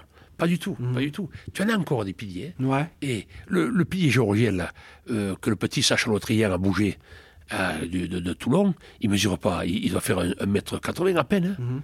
Après, sans parler forcément de la taille, mais aussi les, les gars sont beaucoup plus massifs, sont beaucoup plus charpentés qu'ils Disons qu'ils sont plus jolis. Voilà. Mais après, la force, la force, c'est différent. Moi, je vois les, jeunes. j'ai eu les, petits Taoufi finnois. J'ai eu le soin de ligne, des Sap, avec Bamina, qui était deux joueurs d'exception. J'ai eu le petit pilier, je le faisais venir à 14 ans, la première, et qui était Sébastien, qui est un type extraordinaire. Et j'ai eu son petit frère, qui va jouer Tauler, qui est très beau. Mhm. Mais tu vois, mais euh, il n'est pas grand. Sébastien. Mhm. Ah regarde, il a fait un pilier de. Ah, et, puis on dit, il est costaud, il est, trop gros. Non, il n'est pas trop gros. Ils sont tous comme ça dans les îles. J'ai eu la chance de faire le tour du monde il y a trois ans, d'aller entraîner. Et au Fidji, à Nouvelle-Calédonie, ils sont tous comme ça. La mère fait 120 kilos, le père il fait 190 kilos. Le fils ne peut, faire, peut pas faire 100 kilos, c'est impossible. On appelle ça des faux gros. Là aussi, les types des îles. Il faut arrêter, ils sont gros. Non, quand ils arrivent ici, il faut arrêter. Il faut éviter qu'ils boivent du coca et qu'ils mangent n'importe quoi. Mais s'ils font 150, ils restent à 150. Ils sont comme ça, ils sont nés comme ça. Tu vois, je te dis hein? Oui, tout à fait. Selon toi, il faut combien de temps pour, euh, pour bâtir une mêlée? Oh, C'est très rapide. À partir du moment où les gars euh, vont faire ce que tu leur demandes, euh, aussi un renforcement musculaire, quoi. Il n'y a pas peine de faire 50 000. Il faut d'abord un rachis cervical très fort, des lombaires, des abdos, c'est la base de tout. Ensuite, travailler la souplesse, hein, de façon à pouvoir arriver au sol et pouvoir remonter, le dos plat. Mais on peut constituer une, une mêlée en 15 jours. Ah oui? Ouais. Ah oui, je l'ai fait. Mais bon, voilà, je ne vais pas. 15 jours. C'est quoi l'exemple le plus criant que tu as eu d'une mêlée qui était pourrie, que tu as prise en main et que tu as réussi à me faire quelque chose de très très correct Qui était pourri, c'était vraiment. Euh, et puis c'était pour la Coupe du Monde, c'était le Canada. Ah, ils étaient vraiment vraiment nuls. Ah ou alors on a, après on a été très fort. très fort. Mhm. Ils avaient tout sauf la, sauf la technique. Et tu leur as apporté ça en 15 jours? Avec 15 jours, oui. Et je me rappelle que Califano, il y avait Califano Tourner et Ibanez, et il me dit, putain, et ils nous ont cassé les couilles. Eh, parce que le premier match, on tombe contre la France, à Béziers. Attention, c'est sacré première ligne. Ah, oui, oui. Et ça s'est joué à rien. Hein. Et, voilà, quoi. Et, moi, je me rappelle quand on m'avait montré les, cassettes, putain, ils, reculaient contre le Zimbabwe, il n'y a pas d'équipe. Hein. Alors, ah ils avaient des problèmes énormes. Mais après, c'était des types très, ah ouais, très, très, très intelligents, très, très travailleurs. Et ils ont demandé la, le, que le lendemain on puisse. J'ai dit, ah, pas de problème, je dors là et on continue. Génial. Et la, Roumanie, c'est pareil aussi. Bon. Et ils avaient amené, ils n'avaient pas de pied droit, euh, et ils avaient, c'était une autre Coupe du Monde, ils avaient un lutteur là, et, euh, en l'espace de, mois, et, il est devenu pied droit. Hein. Je me rappelle plus le nom. Le ballon, il était fâché avec, mais il a vite compris, et il, il était à droite incroyable. Oui, parce que bon, ça, on l'a pas dit, parce que tu en as aidé tellement que effectivement, tu es intervenu également auprès de la Roumanie. Il y a, on pourrait en citer des, dizaines hein, d'équipes. Et j'ai eu, eu, la possibilité aussi, la chance, grâce à Marie Ramon, d'intervenir auprès de l'équipe de France en 2011, quand il y avait Serva Poux, tout ça. Et oui, c'est voilà, intéressant, quoi. Ça, ça, devait être énorme. De ton côté, tu as pris plus de plaisir comment en tant que joueur ou en tant que consultant dans la mêlée? Non, j'ai pris plaisir les deux en tant que joueur parce que j'étais avec des amis. Et puis, voilà, on était bien. Hein. Quel, joueur que ce soit, euh, je me suis régalé. J'étais bien. Voilà, quel niveau que ce soit. Et ensuite, en tant que euh, consultant, j'ai toujours été enthousiaste. La preuve, c'est que j'ai 65 ans et demi. Et je continue, puisque j'organise des stages, etc. Gratuit. Hein. Voilà, les joueurs viennent là de, qui que ce soit. Et ça me fait plaisir quand je vois qu'en équipe de France des 20 ans, euh, à Cato, tout ça, et les, jeunes sortent de, l'école. Et, donc, ça me fait plaisir. C'est, une satisfaction de voir que des gars qui, patinaient, à un moment donné, en travaillant, la preuve est là, c'est le travail. Et une chose qui est hyper importante, donner la confiance. La puissance, c'est le cerveau. Parce que là aussi, si le type rentre en mêlée, il dit je vais pas tenir, ou peut-être je vais essayer de ne pas reculer. Non. On, on, ne dit pas ça, je vais avancer je vais avancer. Je vais dominer l'adversaire. Si tu commences à dire, bon, je vais essayer de faire et, je vais essayer de ne pas reculer, là, c'est fini. Non. Non, et tout ça, si tu l'inculques, et si tu le répètes, tu le répètes, le type en est persuadé et tu le rends plus fort. Parce que le cerveau, c'est la force, je te le garantis. Hein. Et si chacun se démultiplie, tu arrives à faire des choses extraordinaires. Alors, c'est français. Au bout de trois minutes, ils perdent leur meilleur joueur. Pilier. Ah, Émile, là. Pilier extraordinaire. Et il gagne. Pourquoi? Parce qu'à un moment donné, le cerveau a fait que chacun s'est démultiplié, s'est sorti les, Et, et puis voilà. Voilà. Le cerveau, et il faut, et puis donner la confiance. Tu, tu vois.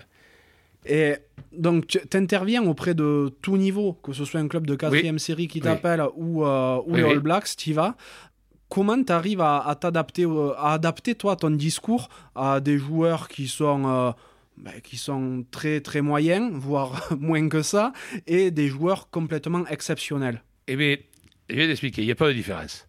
Quand j'interviens, et puis je veux dire, tu pourrais aller en Roussillon, tu demanderas, j'en ai entraîné des dizaines de clubs, tous, je les ai tous faits, hein, t'entends J'entraîne de la même façon que le plus haut niveau. Je suis exigeant, je les félicite, je les embrasse, et je leur dis que c'est les plus forts. Mais il faut pas, tu sais, et puis je pense que le tort de certains, c'est de ne plus aller entraîner les petits.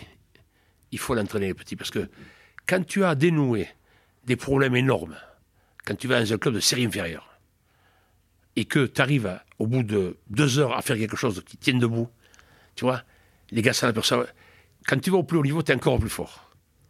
Moi, j'ai toujours, toujours été dans tous les clubs de série inférieure. Je me rappelle, Louis Carl, le maire de Torre, il m'appelle, l'équipe, hop, grâce à des jumelés, les champions, les cadets, où sont plus joués, hop, tu vois, voilà. C'est, par contre, il ne faut pas hésiter aussi à écarter la brebis galeuse. Je me rappelle être allé un jour dans un club, il y avait trois gars qui foutaient l'équipe en l'air. Je les ai jetés. J'en ai repris un qui a demandé pardon après. Ils sont champions de France à la fin de la saison, alors qu'ils ne Ah gagnaient rien. Tu vois, la, la vie, là aussi, il ne faut pas hésiter. La vie, c'est un groupe. Le groupe doit être, doit s'aimer. Ça ne tient pas un, deux, trois joueurs. C'est faux, ça. C'est le groupe qui gagne. Et souvent, tu te rends compte que le groupe est sclérosé par rapport à deux, deux trois types, ou un type. Et, je me suis rendu compte au plus bas niveau. D'ailleurs, pour moi, il n'y a pas de haut et de bas niveau. Il y a euh, des gens qui jouent, et qui, tu sais, souvent après, c'est une chance. Moi, j'ai vu des tas de types qui jouent en série, qui auraient pu jouer en top 14. hein. D'ailleurs, j'aurais eu la chance de pouvoir m'en occuper pendant trois mois de certains, et puis leur donner un nom à la con, là, et les envoyer en top 14, ils auraient joué. hein. Moi, je te le garantis, j'en ai vu des gars. hein. Crois-moi, il y a un tas de joueurs qui pourraient jouer en top 14. Des tas de joueurs, de série inférieure. Et justement, il faut aller dans les- dans- dans- dans- en série inférieure. Il faut, parce que c'est là où tu vas encore plus progresser. Ah oui, oui, c'est sûr. T'entends? Parce que c'est difficile à dénouer. hein. Difficile, parce que bon, les types, tu sais, ils, ils ont pas trop, ils ont. Bon, et puis ils sont tous bénévoles, là. C'est difficile, mais tu y arrives. Je te promets, tu y arrives. Je me rappelle, j'étais allé entraîner à Perpignan, le Haut-Vernay. Je me rappelle, j'avais la moitié de Maghrébins, la moitié de Gitanes. Moi, j'étais ami, moi, avec eux. Et, mais ces gars qui étaient normalement des types avec qui tu ne pouvais rien sortir, mais j'ai sorti ce que j'ai voulu. Seulement, il fallait leur apprendre, leur donner des armes. Je me rappelle, le dimanche après, ils avaient été extraordinaires, puis ils étaient contents, tu vois. Et oui, il ne faut pas leur raconter des conneries, il faut les faire progresser. Voilà, c'est- tu dis, voilà, vous voyez là, au bout d'une heure, déjà 100 vont bouger, au bout de deux heures, on arrivera à ça. Et si au bout de deux heures, tu arrives à ça, ils disent, putain, merde. Mais il a raison, là, le gros, là, ce qu'il nous dit, là. On était capable de le faire. Tu vois, ne pas dire, euh, bon, puisqu'il joue en série, non, non, non. J'ai toujours été le même du plus bas. Pour moi, il n'y a pas de plus bas ou plus haut. J'ai toujours entraîné les gens pareils. Un jour de rugby est un jour de rugby, Danda. Et ce que je te dis, écoute-moi bien, hein, beaucoup de joueurs qui jouent dans des clubs, comme on dit, en dessous, auraient leur place hein, et en top 14. Je te le garantis, moi. Il y a des gars, tu, tu- tu- tu es surpris, hein, surpris, des types de qualité, mon pauvre. Seulement, bon, une série, ouais, et, et voilà, on fait de bonnes grillades, non. Seulement, c'est pour ça qu'à un moment donné, qu'il y ait quelques, des gens qui détectent. C'est important, il y a des gens qui ont, l'œil, tu vois, il faut avoir l'œil aussi, pour détecter. Et tu as beaucoup de joueurs qui sont loupés en définitive, tu vois, parce que, voilà, on dit, t'es en série, t'es en série, pourquoi t'es en série alors? Tout le monde démarre en bas, hein, et tout le monde démarre en bas, et alors Aujourd'hui, c'est quoi ta vie? Concrètement, euh, t'as toujours ton camping ou tu l'as plus? Non, c'est fini, je suis à la retraite. hein. Je commence à avoir, je commence à me faire vieux, 65 ans et demi. Euh, puis j'avais des soucis de santé, j'ai failli mourir deux fois, mais, grâce à Dieu, j'ai marié, je suis là. Mais voilà, euh, ma vie, elle est, j'adore l'art. hein, j'ai toujours adoré l'art. J'adore euh, la peinture, euh, l'art premier. Tu peines toi-même? Non, j'avais un peu, mais pour savoir comment c'était, mais j'achète. Voilà, hein. D'accord. Depuis toujours, depuis 40 ans. Je ne sais pas si tu es allé chez Garuet Chez lui, bon, voilà, il a des tableaux partout. Et euh, tu t'aperçois que aussi, là aussi, tu vois beaucoup de joueurs, des, joueurs comme Emile Tamac, des types comme Gratton, des, des tout ça. Tu t'aperçois que tout le monde aime l'art. Si tu les mets si tu les aides à aimer l'art, tout le monde aime l'art. Et un type qui dit d'un tableau, putain con que c'est beau, ça vaut tous les discours du monde, parce que celui qui va dire des phrases dithyrambiques, tu vas lui demander une heure après de répéter, il est incapable de le répéter. Par contre, un gros comme nous qui va dire, putain con ce tableau il est beau, parce que c'est ton, ton cerveau, ton cœur qui te le dit, une heure après tu vas répéter la même chose. Ça pareil, l'art, moi j'adore l'art depuis toujours. Alors ça paraît bizarre, j'en ai pas souvent parlé parce que tu sais, bon, un jour de rugby, l'art, mais et, j'adore l'art premier, l'art africain, voilà. J'adore les deux depuis toujours. Et c'est une passion et que j'ai donné à pas mal d'amis. Mhm. Hein, voilà. c'est quoi qui t'attire dans l'art? Eh bien, je trouve que ce sont des génies. Voilà, ce sont des génies. Le, de toute façon, l'art, écoute-moi, il faut simplifier les choses, comme au rugby. Il faut arrêter de se, eh, de se toucher un peu la nuit quand on dort. Et eh, t'as compris? Et eh, c'est ce que tu ressens. C'est ça. À partir du moment où tu ressens, tu dis, voilà, terminé. Après l'explication, à la mort le nœud, tu m'as compris. Hein. Et c'est, voilà. Non, je, le sais parce que c'est ma passion depuis des années et des années. J'étais ami avec les deux plus grands critiques qui avaient, etc. Tu, souvent la garuche m'accompagnait. Une fois même, il y avait David Douillet qui, voilà, qui m'avait accompagné. Et on était allé voir un grand critique, Chapuis, qui était un génie, qui avait parlé de la peinture pendant euh, trois heures, euh, un tableau avec quatre couleurs, et tout le monde écoutait là. Tu avais la garuche et, et, David, ils étaient là, ils, comme les enfants, tu vois. Et moi, pareil, donc. C'est une, c'est une, une approche. Le rugby, c'est de l'art. Le foot, le judo, c'est de l'art. Hein, que tu crois? Après, l'art contemporain. Après, il y a l'art conceptuel. Bon, il y a des choses qui sont. Bon, quand on met une chiotte sur la tête à quelqu'un, ça, je suis pas trop, tu vois. Après, je suis pour l'art abstrait. Hein, voilà. Mais il y a des choses qui dépassent un petit peu. Hein, voilà, hein. Quand on accroche une chaise euh, au plafond, bon, euh, d'accord, je vais la regarder, mais je ne vais pas m'estasier. Après, tu as des chefs-d'œuvre. Quand on emballe l'arc de triomphe, ça te oui, ça, bon. Et bon, là, il le fait. Il le fait sur ses deniers. Il a emballé et le pont. Non, mais ça, voilà. Et Christo, il fait, bon, c'est un homme, il a, il, a chopé, il, a, chopé ce concept. Bon, voilà. il restera dans la. C'est comme les, les colons de Buren, etc. Il restera dans l'histoire. Mais après, bon, les, les, les Picasso. Moi, j'ai eu la chance suprême de passer la journée avec la veuve de Picasso, François Gillot, qui avait deux enfants avec lui, juste chance à Paris. Tu vois, bon, j'ai rencontré des, gens extraordinaires. Bon, euh, à l'époque, quand euh, le maire de l'Aude, qui était Philippe Douste Blasi, qui pour moi est un homme extraordinaire, c'est l'ami aussi à Jean-Pierre, c'est euh, un homme d'une humanité exceptionnelle. Bon, et voilà, on a, on, a, assisté à pas mal d'expositions, etc. Et, et tu t'aperçois que euh, quand tu laisses les gens tranquilles, hein, et ils peuvent s'estasier devant euh, n'importe quelle œuvre. Par contre, il ne faut pas leur donner qu'ils en pensent. On s'en fout qu'ils en pensent. Le gars, il reste scotché, c'est que voilà. Et son cerveau a, bien fonctionné, ça lui plaît. Après, le problème, c'est qu'on donne tout le crédit aux gens qui en parlent bien. Oui, vous comprenez alors par rapport. Non, non, non. Et tu aimes ou tu n'aimes pas. Après, il y a des gens qui développent. Il y a des gens qui enseignent. Et Raphaël, etc le sculpteur Giacometti, les gens m'ont expliqué un petit peu, mais il y en a très peu. Laisse les gens aimer à leur façon. Tu vois, c'est comme au rugby, c'est pareil. Tu vas pas faire jouer ce tourneur de ce pilier de 1m90 comme l'autre qui fait 1m70. Et, si, et l'art, c'est pareil. L'art laisse, laisse à chacun la, la, voilà, sa sensibilité. Sa sensibilité. Et, et si on laissait ça, beaucoup de choses iraient mieux. Et moi, c'est ma passion, l'art. Hein, voilà. Ah oui, je, l'ai bien compris, ça se voit d'ailleurs. Oui, c'est ma, passion. Voilà, comme le bon, il y, en a, y en a qui le savent, mais. Et je m'aperçois que quand tu. Euh, quand tu amènes pas mal de gars euh, à aimer l'art, tu t'aperçois qu'ils sont, ils sont sensibles, je te promets. Ah, ils sont vrais. Ouais, et même le plus closque, hein, parce qu'en définitive, tu regarderas que le plus closque, même le plus dur, il a une sensibilité énorme. C'est là où les gens se trompent. Ah On juge trop vite. Il mhm. ne faut pas juger trop vite dans la vie. Il y a un paquet qui t'en fume à l'heure actuelle. Hein. Et voilà. Du coup, tes journées, tu les organises comment maintenant? Mais bon, déjà, je suis ici dans l'Ariège parce que euh, ma mère a 88 ans, donc elle n'a plus besoin de moi que. Hein, voilà. Donc je suis avec elle et, ensuite, bon, les journées sont un peu, des fois un peu longues, quoi. Hein, voilà. Mais enfin, comme bon, j'ai cette passion de, de, l'art, euh, je vais à droite à gauche et voilà, ça, me, ça, m'occupe l'esprit. Et ensuite, je, pense tout le temps à la mêlée.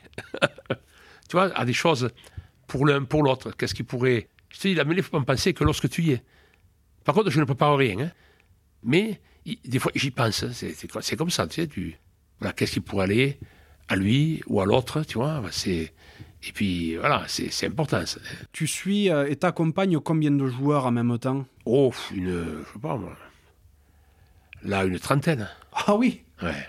D'accord. Ah ouais, donc euh, il t'appelle, il, oui, t'envoie des vidéos. Oui, euh... il m'appelle. Oui, il y a pas longtemps, il y a un pilier là qui joue au Laurent d'ailleurs, qui m'avait appelé. Et justement, je faisais un stage là, et il est venu et il, il était, il était content. C'est un, un, gars d'origine algérienne, tu sais, euh, mais un type vraiment de qualité. Et ce type, bon, il est venu, il a fait le stage, putain, et ça l'a, ça l'a, il était content quoi. Il est au Laurent. Mm -hmm. Alors son nom, attends. Je sais que son prénom c'est François et alors le nom. Mais voilà, bon, euh, j'ai des gens qui se greffent, qui veulent. Tu vois Il n'y a pas de, de petits. Ah, rigolo. Par contre, quand tu fais travailler le soi-disant petit avec des cracks, méfie-toi. Hein. Tu verrais la rapidité avec laquelle il évolue. La rapidité. Et ça, je l'ai toujours fait. Avec le petit Tao. Avec tous, je les ai fait venir très jeunes avec les cracks. Bon, bien sûr, travailler à dose homéopathique. Bien mais sûr. Euh, toi, c'est. Voilà, tu, tu, tu, imprimes de suite hein, le haut niveau. Tu regardes, tu as l'habitude. Et puis ça devient après une, un réflexe, une habitude. C'est important ça. Hein à ce propos, de tous les joueurs que tu as accompagnés de près ou de loin, que ce soit avec leur club ou individuellement, ou avec leur sélection, c'est lequel qui t'a le plus impressionné? L'homme euh, idéal, extraordinaire que j'ai accompagné, bon, c'est Nicolas Mas, qui est, c'est un homme exceptionnel. Hein, voilà. Voilà, il est d'humilité, c'est quand même le recordman des sélections. Hein. Il a été classé meilleur pied du monde, comme Jean-Pierre. Ah, oui. Bon, comme, comme Alifano à son, à son époque, tu vois. Donc. Et puis, c'est, euh, il, il, est très humble euh, en tant que pilier. Tu vois, euh, j'en ai eu beaucoup de, de gens très mais je pense que le numéro un, c'est Nicolas Mas. Tu vois, Nicolas Mas, c'est vraiment le, euh, l'exemple. L'exemple. L'exemple de, de ce qu'il faut être. Tu vois, voilà. Gentillesse, trop grosse, pam pam. C'est un type, euh, ah ouais. Et qui a démarré, tu vois. D'ailleurs, tu vois les parents. Les parents sont de gentillesse. Hein. Son père et sa mère, qui était maçon, son père. Tu vois, les pieds ne font pas des rossignols. La ligne, comme la garuche, c'est comme, comme on a. C'est les types, ça, ça, tu vois. Voilà, voilà. Ça te suit une ligne, puis fidèle, en amitié. Tu vois, c'est, ça, c'est important. Tu vois, voilà. Et euh, type comme William aussi, ça va pas. C'est, c'est le même moule. C'est le même moule. Guirado, c'est gentillesse aussi, c'est le même moule. C'est type, voilà. Tous ces gens-là, même Charles Gilles, enfin, il y en a énormément de gens très, très bien. Mais tu vois, là, Nicolas Mas, c'est vraiment le. Euh, en tant pilier, le type qui m'a amené euh, énormément de satisfaction, très travailleur, parce qu'à un moment donné, le pauvre, il a eu double opération au cervical, et tout le monde disait, il est foutu. Et moi, je me rappelle, euh, je disais, tu sais, tu rejoins à l'USAP et à l'équipe de France. Voilà, et oui, oui. Et si Dieu Jésus-Marie le veut, voilà. Et puis, tu as vu, et voilà recommande des sélections, ah, oui, oui. et un homme, un, un homme exemplaire. Tu Monstrueux, ah oui, mais il était. Et, il, tu vois, il et puis, énorme. qui, qui fait pas parler de lui, le pauvre? C'est vrai, c'est vrai, on le voit Et- maintenant qu'il est à la retraite rugbystique, on Oui. le voit plus euh, spécialement. hein. Non, il est. Euh, L'autre jour, il était au match à Montpellier, j'ai vu là, bon, mais il reste, tu sais, c'est comme. euh, c'est un peu le même style, Emilien Tamac, et la même- et le- tu vois, c'est des gens de, de classe. Tu vois, c'est là, c'est des gens de. Il y a des gens de classe. Il y a des gens qui ont la classe. Codorniou, Joe Mazot, par exemple, tu vois. euh, c'est un homme de grande classe. Tu vois, c'est des types exceptionnels. Il y a des gens comme ça qui sont exceptionnels. Dans ta vie, est-ce qu'il y a quelqu'un qui t'a spécialement inspiré? Euh, oui, bon, il y a Aldo Coaglio. Euh, je, je- fait, tu parles en général ou? En général, ça peut être aussi bien rugbystiquement que dans Oui, ta vie de tous les jours. Oui, rubistiquement, bon, il y a Aldo Coaglio, puisqu'il m'a eu trop, très jeune. Bon. Après, j'étais très, très lié bon, avec Jean-Pierre, hein, qui était le meilleur pied du monde. D'ailleurs, Fouroux l'avait compris, puisque Fouroux bâtissait l'équipe autour de lui. Hein. Il disait, vous mettez qui vous voulez, so- voilà, mais vous le laissez à lui. voilà. C'est... Il y a mon père, hein, qui a été un homme euh, qui a démarré de rien et qui est arrivé en haut. Voilà, mais qui était un travailleur et c'était un exemple. Hein, voilà. Après, euh, euh, je me suis inspiré de pas mal de gens, des gens de la campagne. Voilà, ceux qui avaient trois vaches. Je les écoutais énormément. Énormément. Ces gens-là m'ont énormément appris. Ils avaient sabots encore, parce qu'en l'Ariège, on était un peu. eh, et ils avaient trois vaches. Et j'allais boire le café. On faisait les foins avec le. Mais eux m'ont énormément, énormément amené. Dans, Énormément. dans quels aspects de ta vie? Mais dans, dans l'aspect de d'une certaine sé- sé- sérénité, tu vois, d'une certaine philosophie. Simple, tu vois, voilà, simple. hein. Dans, dans l'art, tu as, les, les, les Picasso, les Matisse, tous ces types, les Braque, tous ces gens-là m'ont euh, transporté. Et puis avant, les grands peintres, hein, Raphaël, bon, tous ces peintres du 16e, etc., qui ont été des, phénomènes. J'ai toujours aimé. J'ai toujours aimé ça. Après, j'ai rencontré, j'ai eu la chance de rencontrer beaucoup de gens euh, extraordinaires. Donc, euh, ça m'a voilà, ça m'a enrichi. Je me suis enrichi en permanence. On ne peut pas dire qui est vraiment. Tu vois, euh, il y a mon père, oui, mais après, tout le monde dans, un certain secteur m'a amené. Toi, j'étais très ami avec Jean-Pierre Bénézit, qui édite les 14 dictionnaires euh, en peinture. C'était. Euh, D'ailleurs, Jean-Pierre l'a connu, c'était. C'est lui qui a édité les 14 livres dictionnaires où sont répertoriés tous les livres sculpteurs, peintres, graveurs du monde Ah, entier. Voilà. Donc, tu vois, après, j'ai rencontré des critiques comme chapitre des types qui ont, qui ont rencontré tous les plus grands. D'ailleurs, cet homme m'a offert les 367 cassettes de tous ses interviews qu'il Oh. avait fait à France Culture, tu vois. Bon, mais là, quand tu rencontres des gens comme ça, je te dis, Jean-Pierre et David que je vais amener, Douillet, ils étaient restés trois heures à l'écouter, comme des enfants. C'est ces gens-là qui te nourrissent, tu vois. Et puis, et les types, ils se la pétaient pas, je peux te dire. Et, simple. C'est génial parce que c'est pas du tout des personnalités du monde du rugby en définitive. Tu as réussi à te nourrir de ces expériences-là. Après, toi, pour le mettre à profit dans, ton, dans, dans ta vie personnelle, dans ta vie rugbystique. C'est pour ça que tous ces gens, de, on dit grands, dans, n'importe quel secteur que ce soit, sont très, sont, très humbles. Et puis, quand ils vont parler avec toi, ils vont parler, ils vont se mettre à ton niveau. Parce que nous, pour comparer à ces gens-là, on était fagots en art. T'as compte quand tu as une des plus grandes collections, que tu es le fils de Bénézite, le père est décédé à 94 ans, quand tu es Chapuis, qui a été, qui a créé le Pont des Arts France Culture, etc., qui a connu tous les grands, il a fait des interviews, et lui, ils te le disent. On s'en fout ce que pensent, ce que disent les gens. C'est ce qu'ils pensent, ce qu'ils ressentent. C'est le cœur, le cerveau. Quand tu entends ces gens dire ça, tu as tout compris. Et après, ça, tu le retiens. Tu comprends? Et, je te dis, bon, après au rugby, j'ai- badé, des- des tas de joueurs. Mais je le dis, honnêtement, j'ai badé des tas de joueurs. Parce que si tu ne bats de personne, euh, c'est grave. Moi, j'ai battu des tas de joueurs à l'Alvanais, il y avait des joueurs à Quillan, à, à Montferrand, voilà, tu vois. Et j'ai toujours, je me rappelle quand j'avais serré la première fois la, main de Jean-Pierre Romeu, je, j'étais, je jouais à l'Avlanais, je pensais jamais un jour jouer avec lui, avec Gérard Coste, qui était le troisième ligne redoutable, le, père Arnaud, etc. Bon, Et et chaque fois, euh, j'ai rencontré des gens qui m'ont amené énormément, tu vois. Voilà. Et puis tu regardes, tu écoutes, et je pense qu'il n'y a, pas une personne. S'il y en a une, c'est ton père. Hein, voilà, et ta mère. Hein, ton père et ta mère. Mais après, c'est la vie, l'expérience de la vie, qui fait que. Je te dis, déjà, j'ai commencé avec les gens de la campagne. J'adorais. J'étais avec eux tout le temps. Tout le temps. Il y a un, j'arrivais, je me rappelle, avec 90 ans. Imagine-toi quel âge il aurait maintenant. Il me regardait, j'avais quoi? J'avais 16 ans. Il ne me reconnaissait jamais. et puis après, on me parlait, mais bon, les types, il avait avait une petite Syrie, là, avec un moteur, un tracteur, un truc extraordinaire.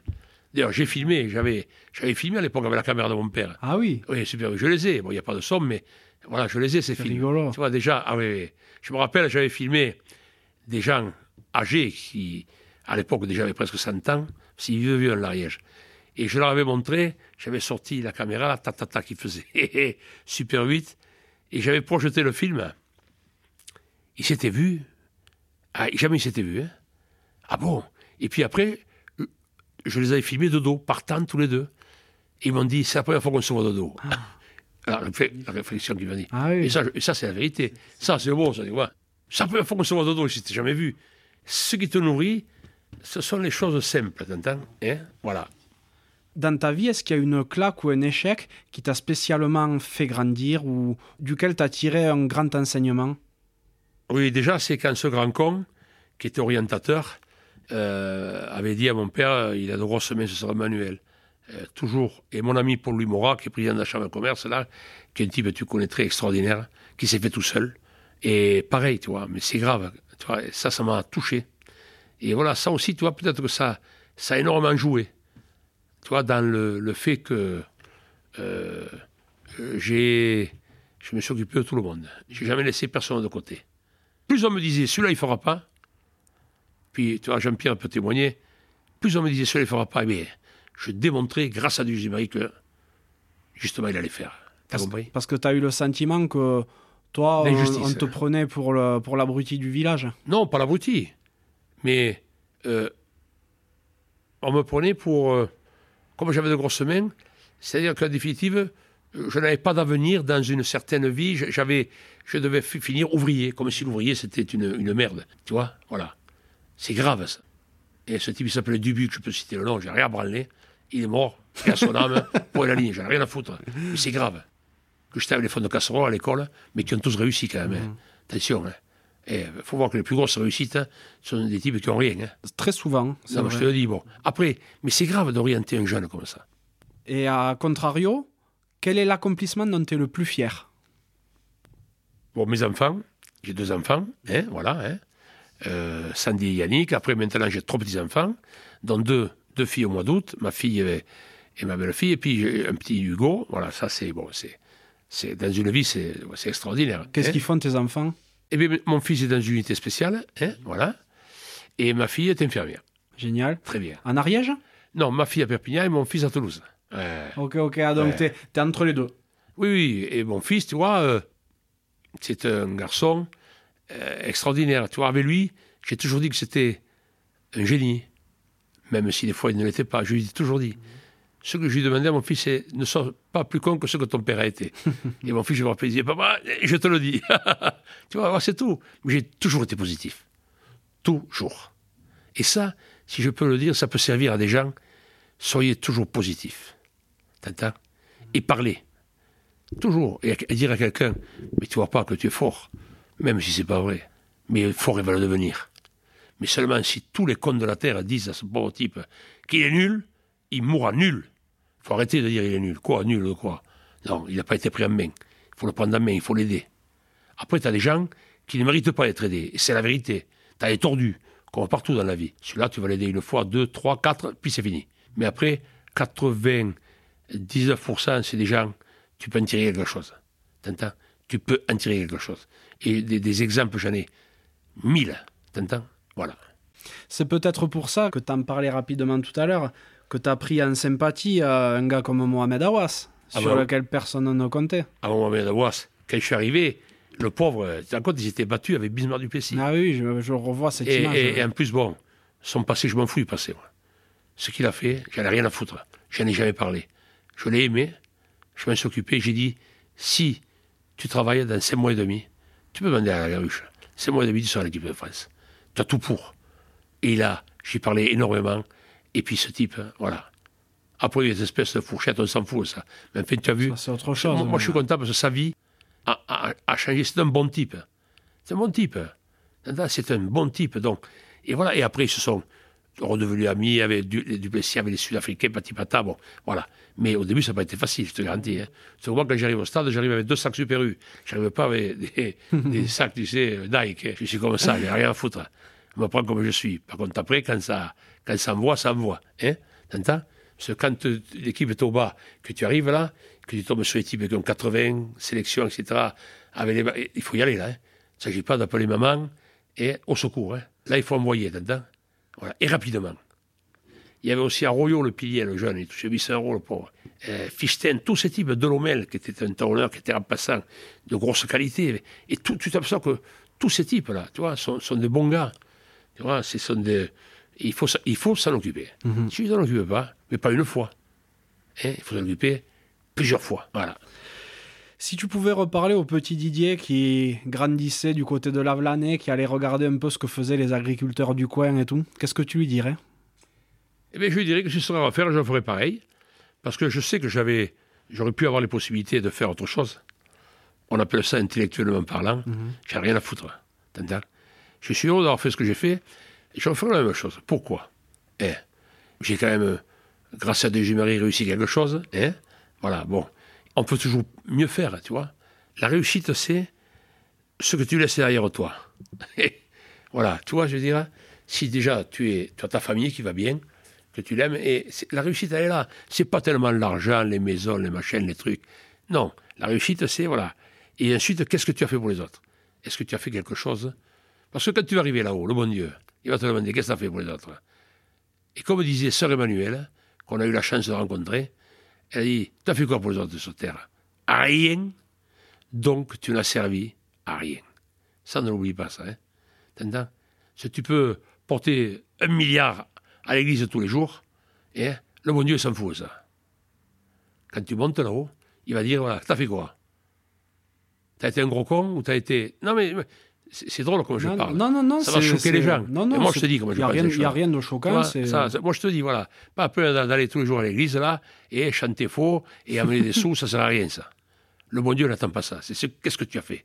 Qu'est-ce que tu as fait pour les autres sur terre? Rien. Dont tu l'as servi? À rien. Voilà. Ça, c'est, tu vois, ça, c'est à retenir et à méditer. T'entends? Voilà. Ben, tu m'ouvres un petit peu la, la porte pour la question suivante. C'est euh, parce que tu fais beaucoup pour les autres, mais qu'est-ce que tu aimerais que les gens qui ont croisé ta route retiennent de toi?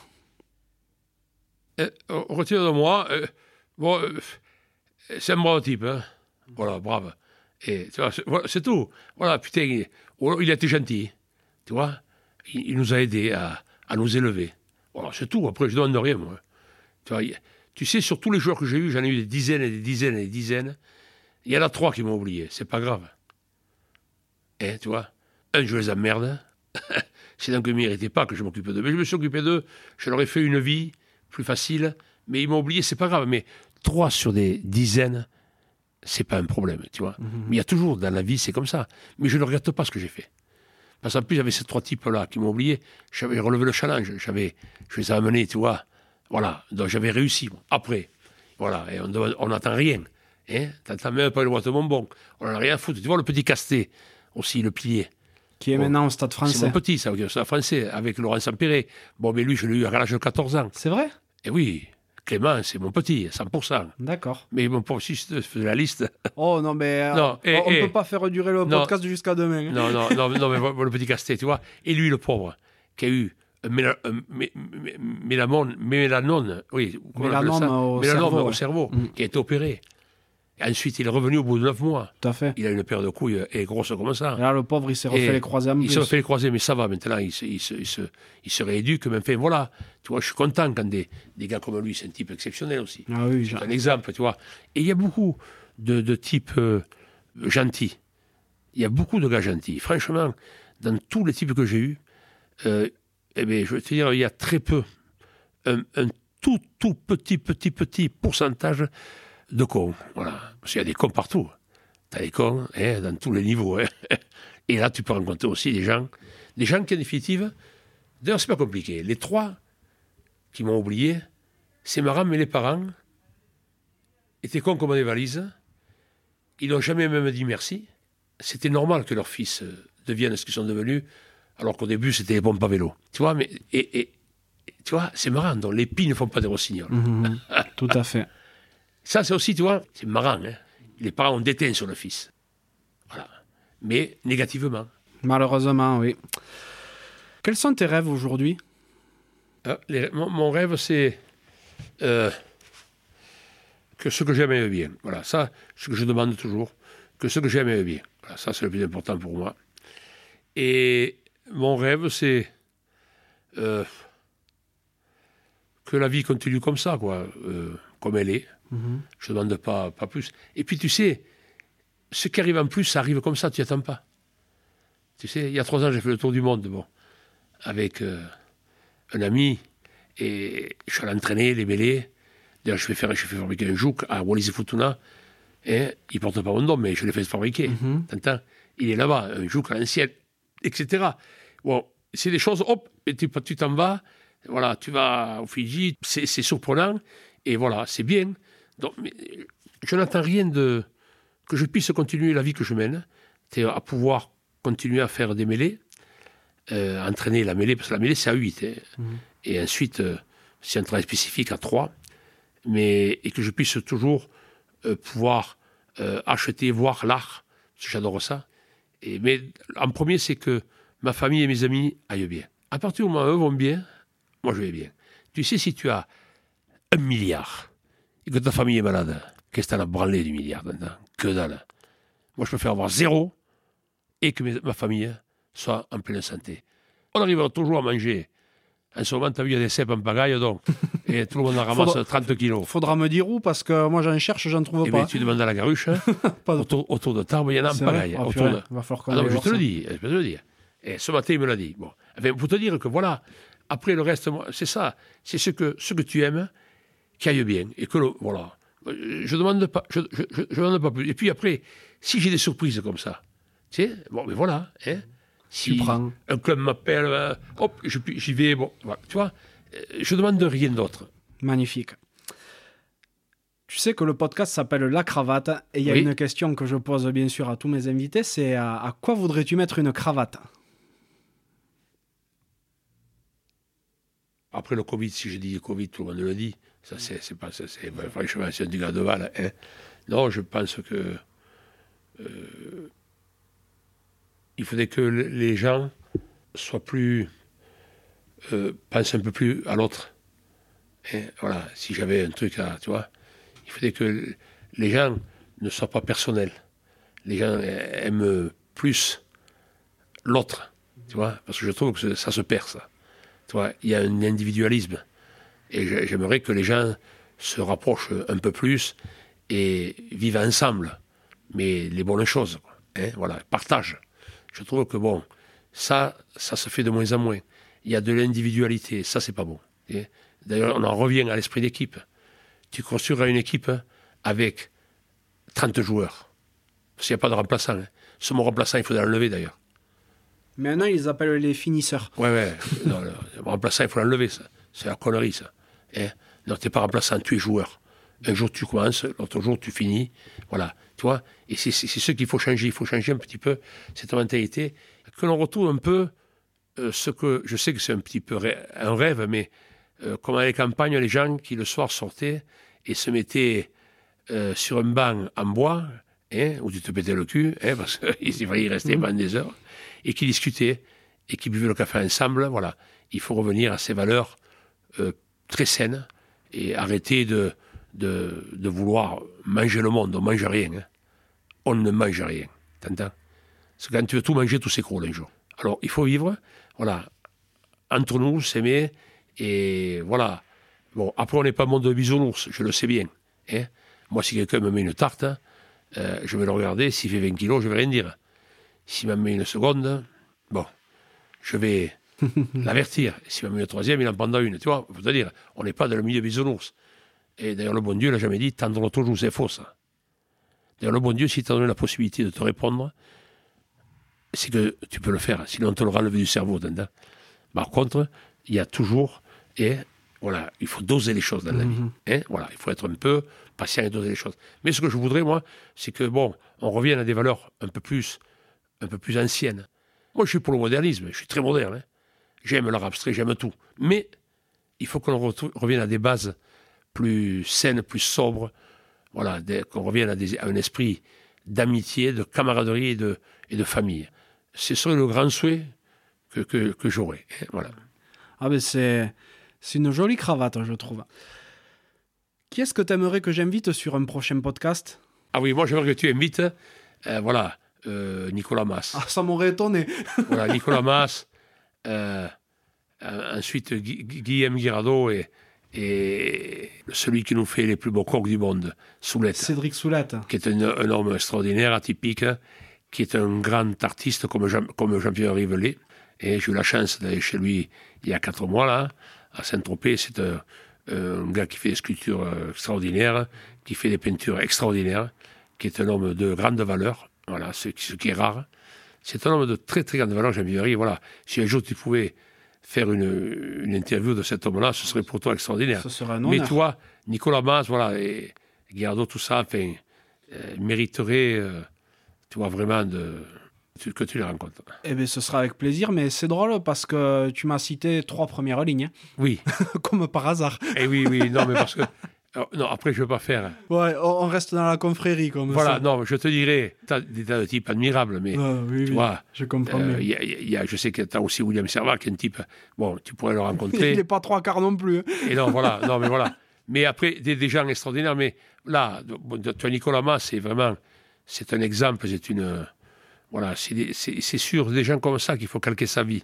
Euh, sur des gens euh, qui ont une grosse réussite hein, rugbyistique, hein, mais qui ensuite euh, sont restés ce qu'ils sont. Voilà, parce que quand quand même tu es détendeur du record et, euh, des piliers, c'est t'es pas n'importe qui. Hein. Ah, ça, c'est sûr. Et voilà, tu n'es pas n'importe qui. On a abordé pas mal de sujets ensemble hein, sur, euh, sur ta vie au sens large du terme. Est-ce qu'il y a un sujet que tu aurais aimé qu'on aborde ou une question que tu aurais aimé que je te pose et que je n'ai pas fait? Euh, non, parce que tu as vu, j'ai été bavard, parce que c'est comme ça, quand euh, la vie, puis il faut dire ce que l'on pense toujours. hein. Bon, c'est vrai que j'ai fait des tas de choses et je suis heureux de les avoir fait, j'espère que j'en ferai d'autres. Non, non, non, d'autres questions, non. Tu as posé toutes les questions que tu pouvais, euh, intéressantes que tu pouvais poser. Ah, Et merci. voilà, on a, on a abordé, non, mais c'est vrai, c'est important ça aussi. C'est suivant aussi la personne que tu as en face. Tu comprends Hein Et donc, euh, euh, voilà, non, je suis, je suis heureux d'avoir répondu à toutes les questions. Je pense avoir répondu avec sincérité. Je vais pas faire, euh, hein, on va pas faire le surdiplômé, et on est ce que l'on est. Voilà. Et après, je trouve que ce qui prévaut, d'abord, c'est l'intelligence. T'entends? Parce que, voilà, l'érudition vient avec l'intelligence. Et après, la vie se construit. Et tu te construis. Tu sais, moi, à l'époque, je me rappelle de Marie-Antoinette, j'en avais rien à foutre qu'on me parlait de Marie-Antoinette. hein. Parce que, on me parlait de Marie-Antoinette qui s'était fait choper par je sais pas qui derrière les. Mais j'en avais rien à faire de ça. Ça ne m'intéressait pas. Quand on me parlait d'autres choses, des choses scientifiques ou autres, j'étais captivé. Mais après, j'avais des tas de choses qui ne, m'intéressaient pas. Que j'avais complètement. inclus. Alors, ça aussi la vie. Hein, essayer de rechercher ce qui plaît à tel et tel individu. On veut faire en France d'un mathématicien euh, un lettré, et d'un lettré un mathématicien. Un mec qui n'est pas fort en mathématiques, hein, il fera jamais un doctorat en mathématiques, hein, même si on lui met les plus grands professeurs au monde. On est tombé dans la bassine des maths, on est tombé dans le littéraire, on est tombé, tu vois, voilà. Et c'est là où il faut trouver, justement. Pourtant, toi, tu as bien réussi à faire de piètres piliers des, des machines de guerre. Oui, non, mais c'est différent. C'est différent. C'est différent. Là, tu, tu, comment te dire, c'est plus simple de faire, quand même, que de faire un docteur en mathématiques ou de faire, tu vois, un gars qui est. c'est quand même plus simple. À un moment donné, le reste, c'est réservé à une élite. Tu vois? D'ailleurs, Michael Jordan, Carl Lewis, tous ces types-là, ils sont tombés dans la bassine. Nous, on a été aspergés à 10 mètres, on a reçu quelques petites gouttes. Eux sont tombés comme Obélix dans la bassine. Tu peux t'entraîner tous les jours, tu ne feras jamais ce qu'ils ont fait. T'entends C'est un don du ciel. Voilà.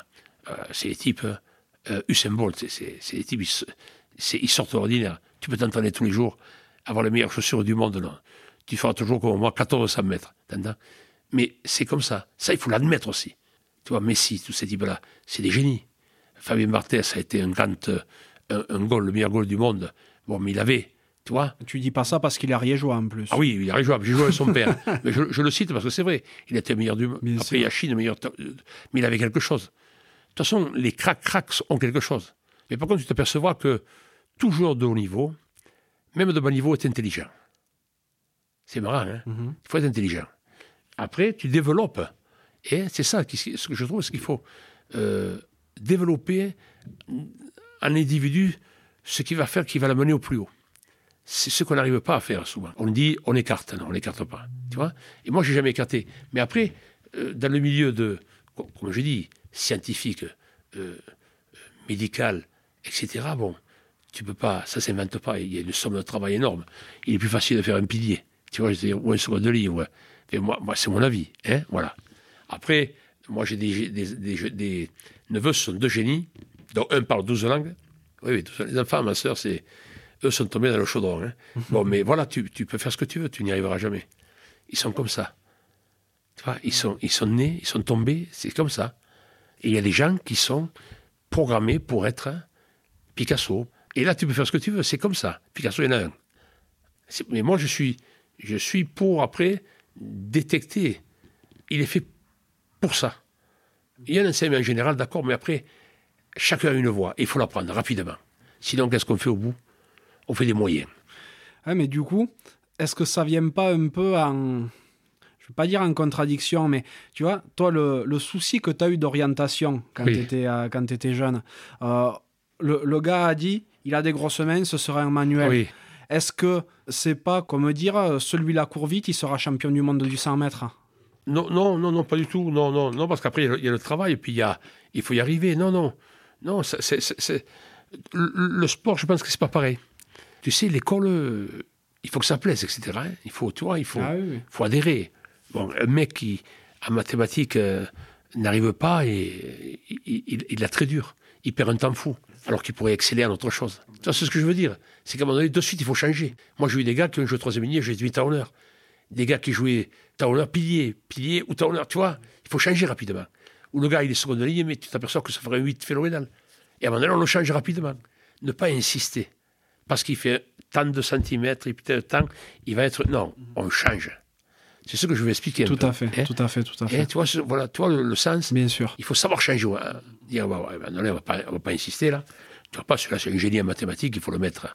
Hein. celui-là, moi, j'ai vu des gars et, qui étaient nuls en, pas mal de choses à l'école, mais d'un vélo, ils en faisaient un avion. Ils avaient des mains en or, des doigts en or, et puis une intelligence pratique incroyable. Moi, j'ai vu des types extraordinaires qui te montaient des mécanos, là, que moi, j'aurais mis trois ans pour le monter. Eux, ils te le montaient en, dix jours.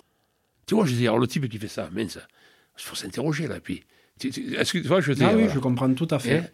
Tout à fait. Ben, euh, Didier, c'était un super échange. Je me suis régalé en ta compagnie. moi aussi. Puis, euh, vraiment, euh, voilà, tu sais, tu me fais un petit peu penser en termes de mêlée ce à quoi Pierre Pérez, que tu connais sans doute, me fait penser en termes de formation. Et tu me fais penser un petit peu à lui dans, dans la transmission, tu vois, c'est quelque chose de, magnifique. Hein. Donc en tout cas, merci pour, pour ce moment que tu m'as fait passer. Je te souhaite ben, de pouvoir encore euh, continuer à, investir dans l'art, bien entendu, et surtout à, pouvoir accompagner des, des joueurs comme tu le fais depuis bientôt 40 ans, être heureux dans ta vie et puis euh, tout devrait suivre. Oui, voilà. Hein. et toi, que ta mission et se continue et, devient de plus en plus euh, éclatante. Parce que je trouve que ce que, tu fais et les questions que tu poses sont euh, extraordinaires, c'est rare.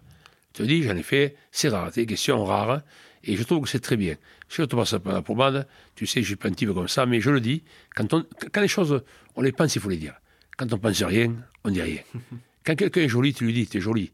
S'il est laid, tu lui dis rien il n'y a pas de personne de l'aide, mais on ne dit pas. Hein, tu vois? Je trouve que, bon, tes questions, elles sont très intéressantes. Merci beaucoup. à très bientôt, Didier. Bonne continuation. merci. Au revoir. Merci bien. Merci d'être encore là et d'avoir écouté cet épisode jusqu'au bout. J'espère sincèrement qu'il vous a plu. Si tel est le cas, ce serait super sympa de le noter 5 sur 5 sur Apple Podcast et de le partager autour de vous. Ça m'aiderait à encore plus le faire reconnaître et à convaincre de nouvelles personnes à jouer le jeu de la cravate. Si vous laissez un commentaire, sachez que je les lis tous. Aussi, si vous pensez que la cravate mérite d'être soutenue, vous pouvez faire un don en suivant le lien qui est dans la description de l'épisode. Pour me contacter, vous pourrez me trouver sur LinkedIn ou Instagram en recherchant Johan Zuckmeyer. Vous pourrez aussi facilement trouver le podcast sur Facebook et Instagram. A bientôt pour un nouvel épisode de la cravate.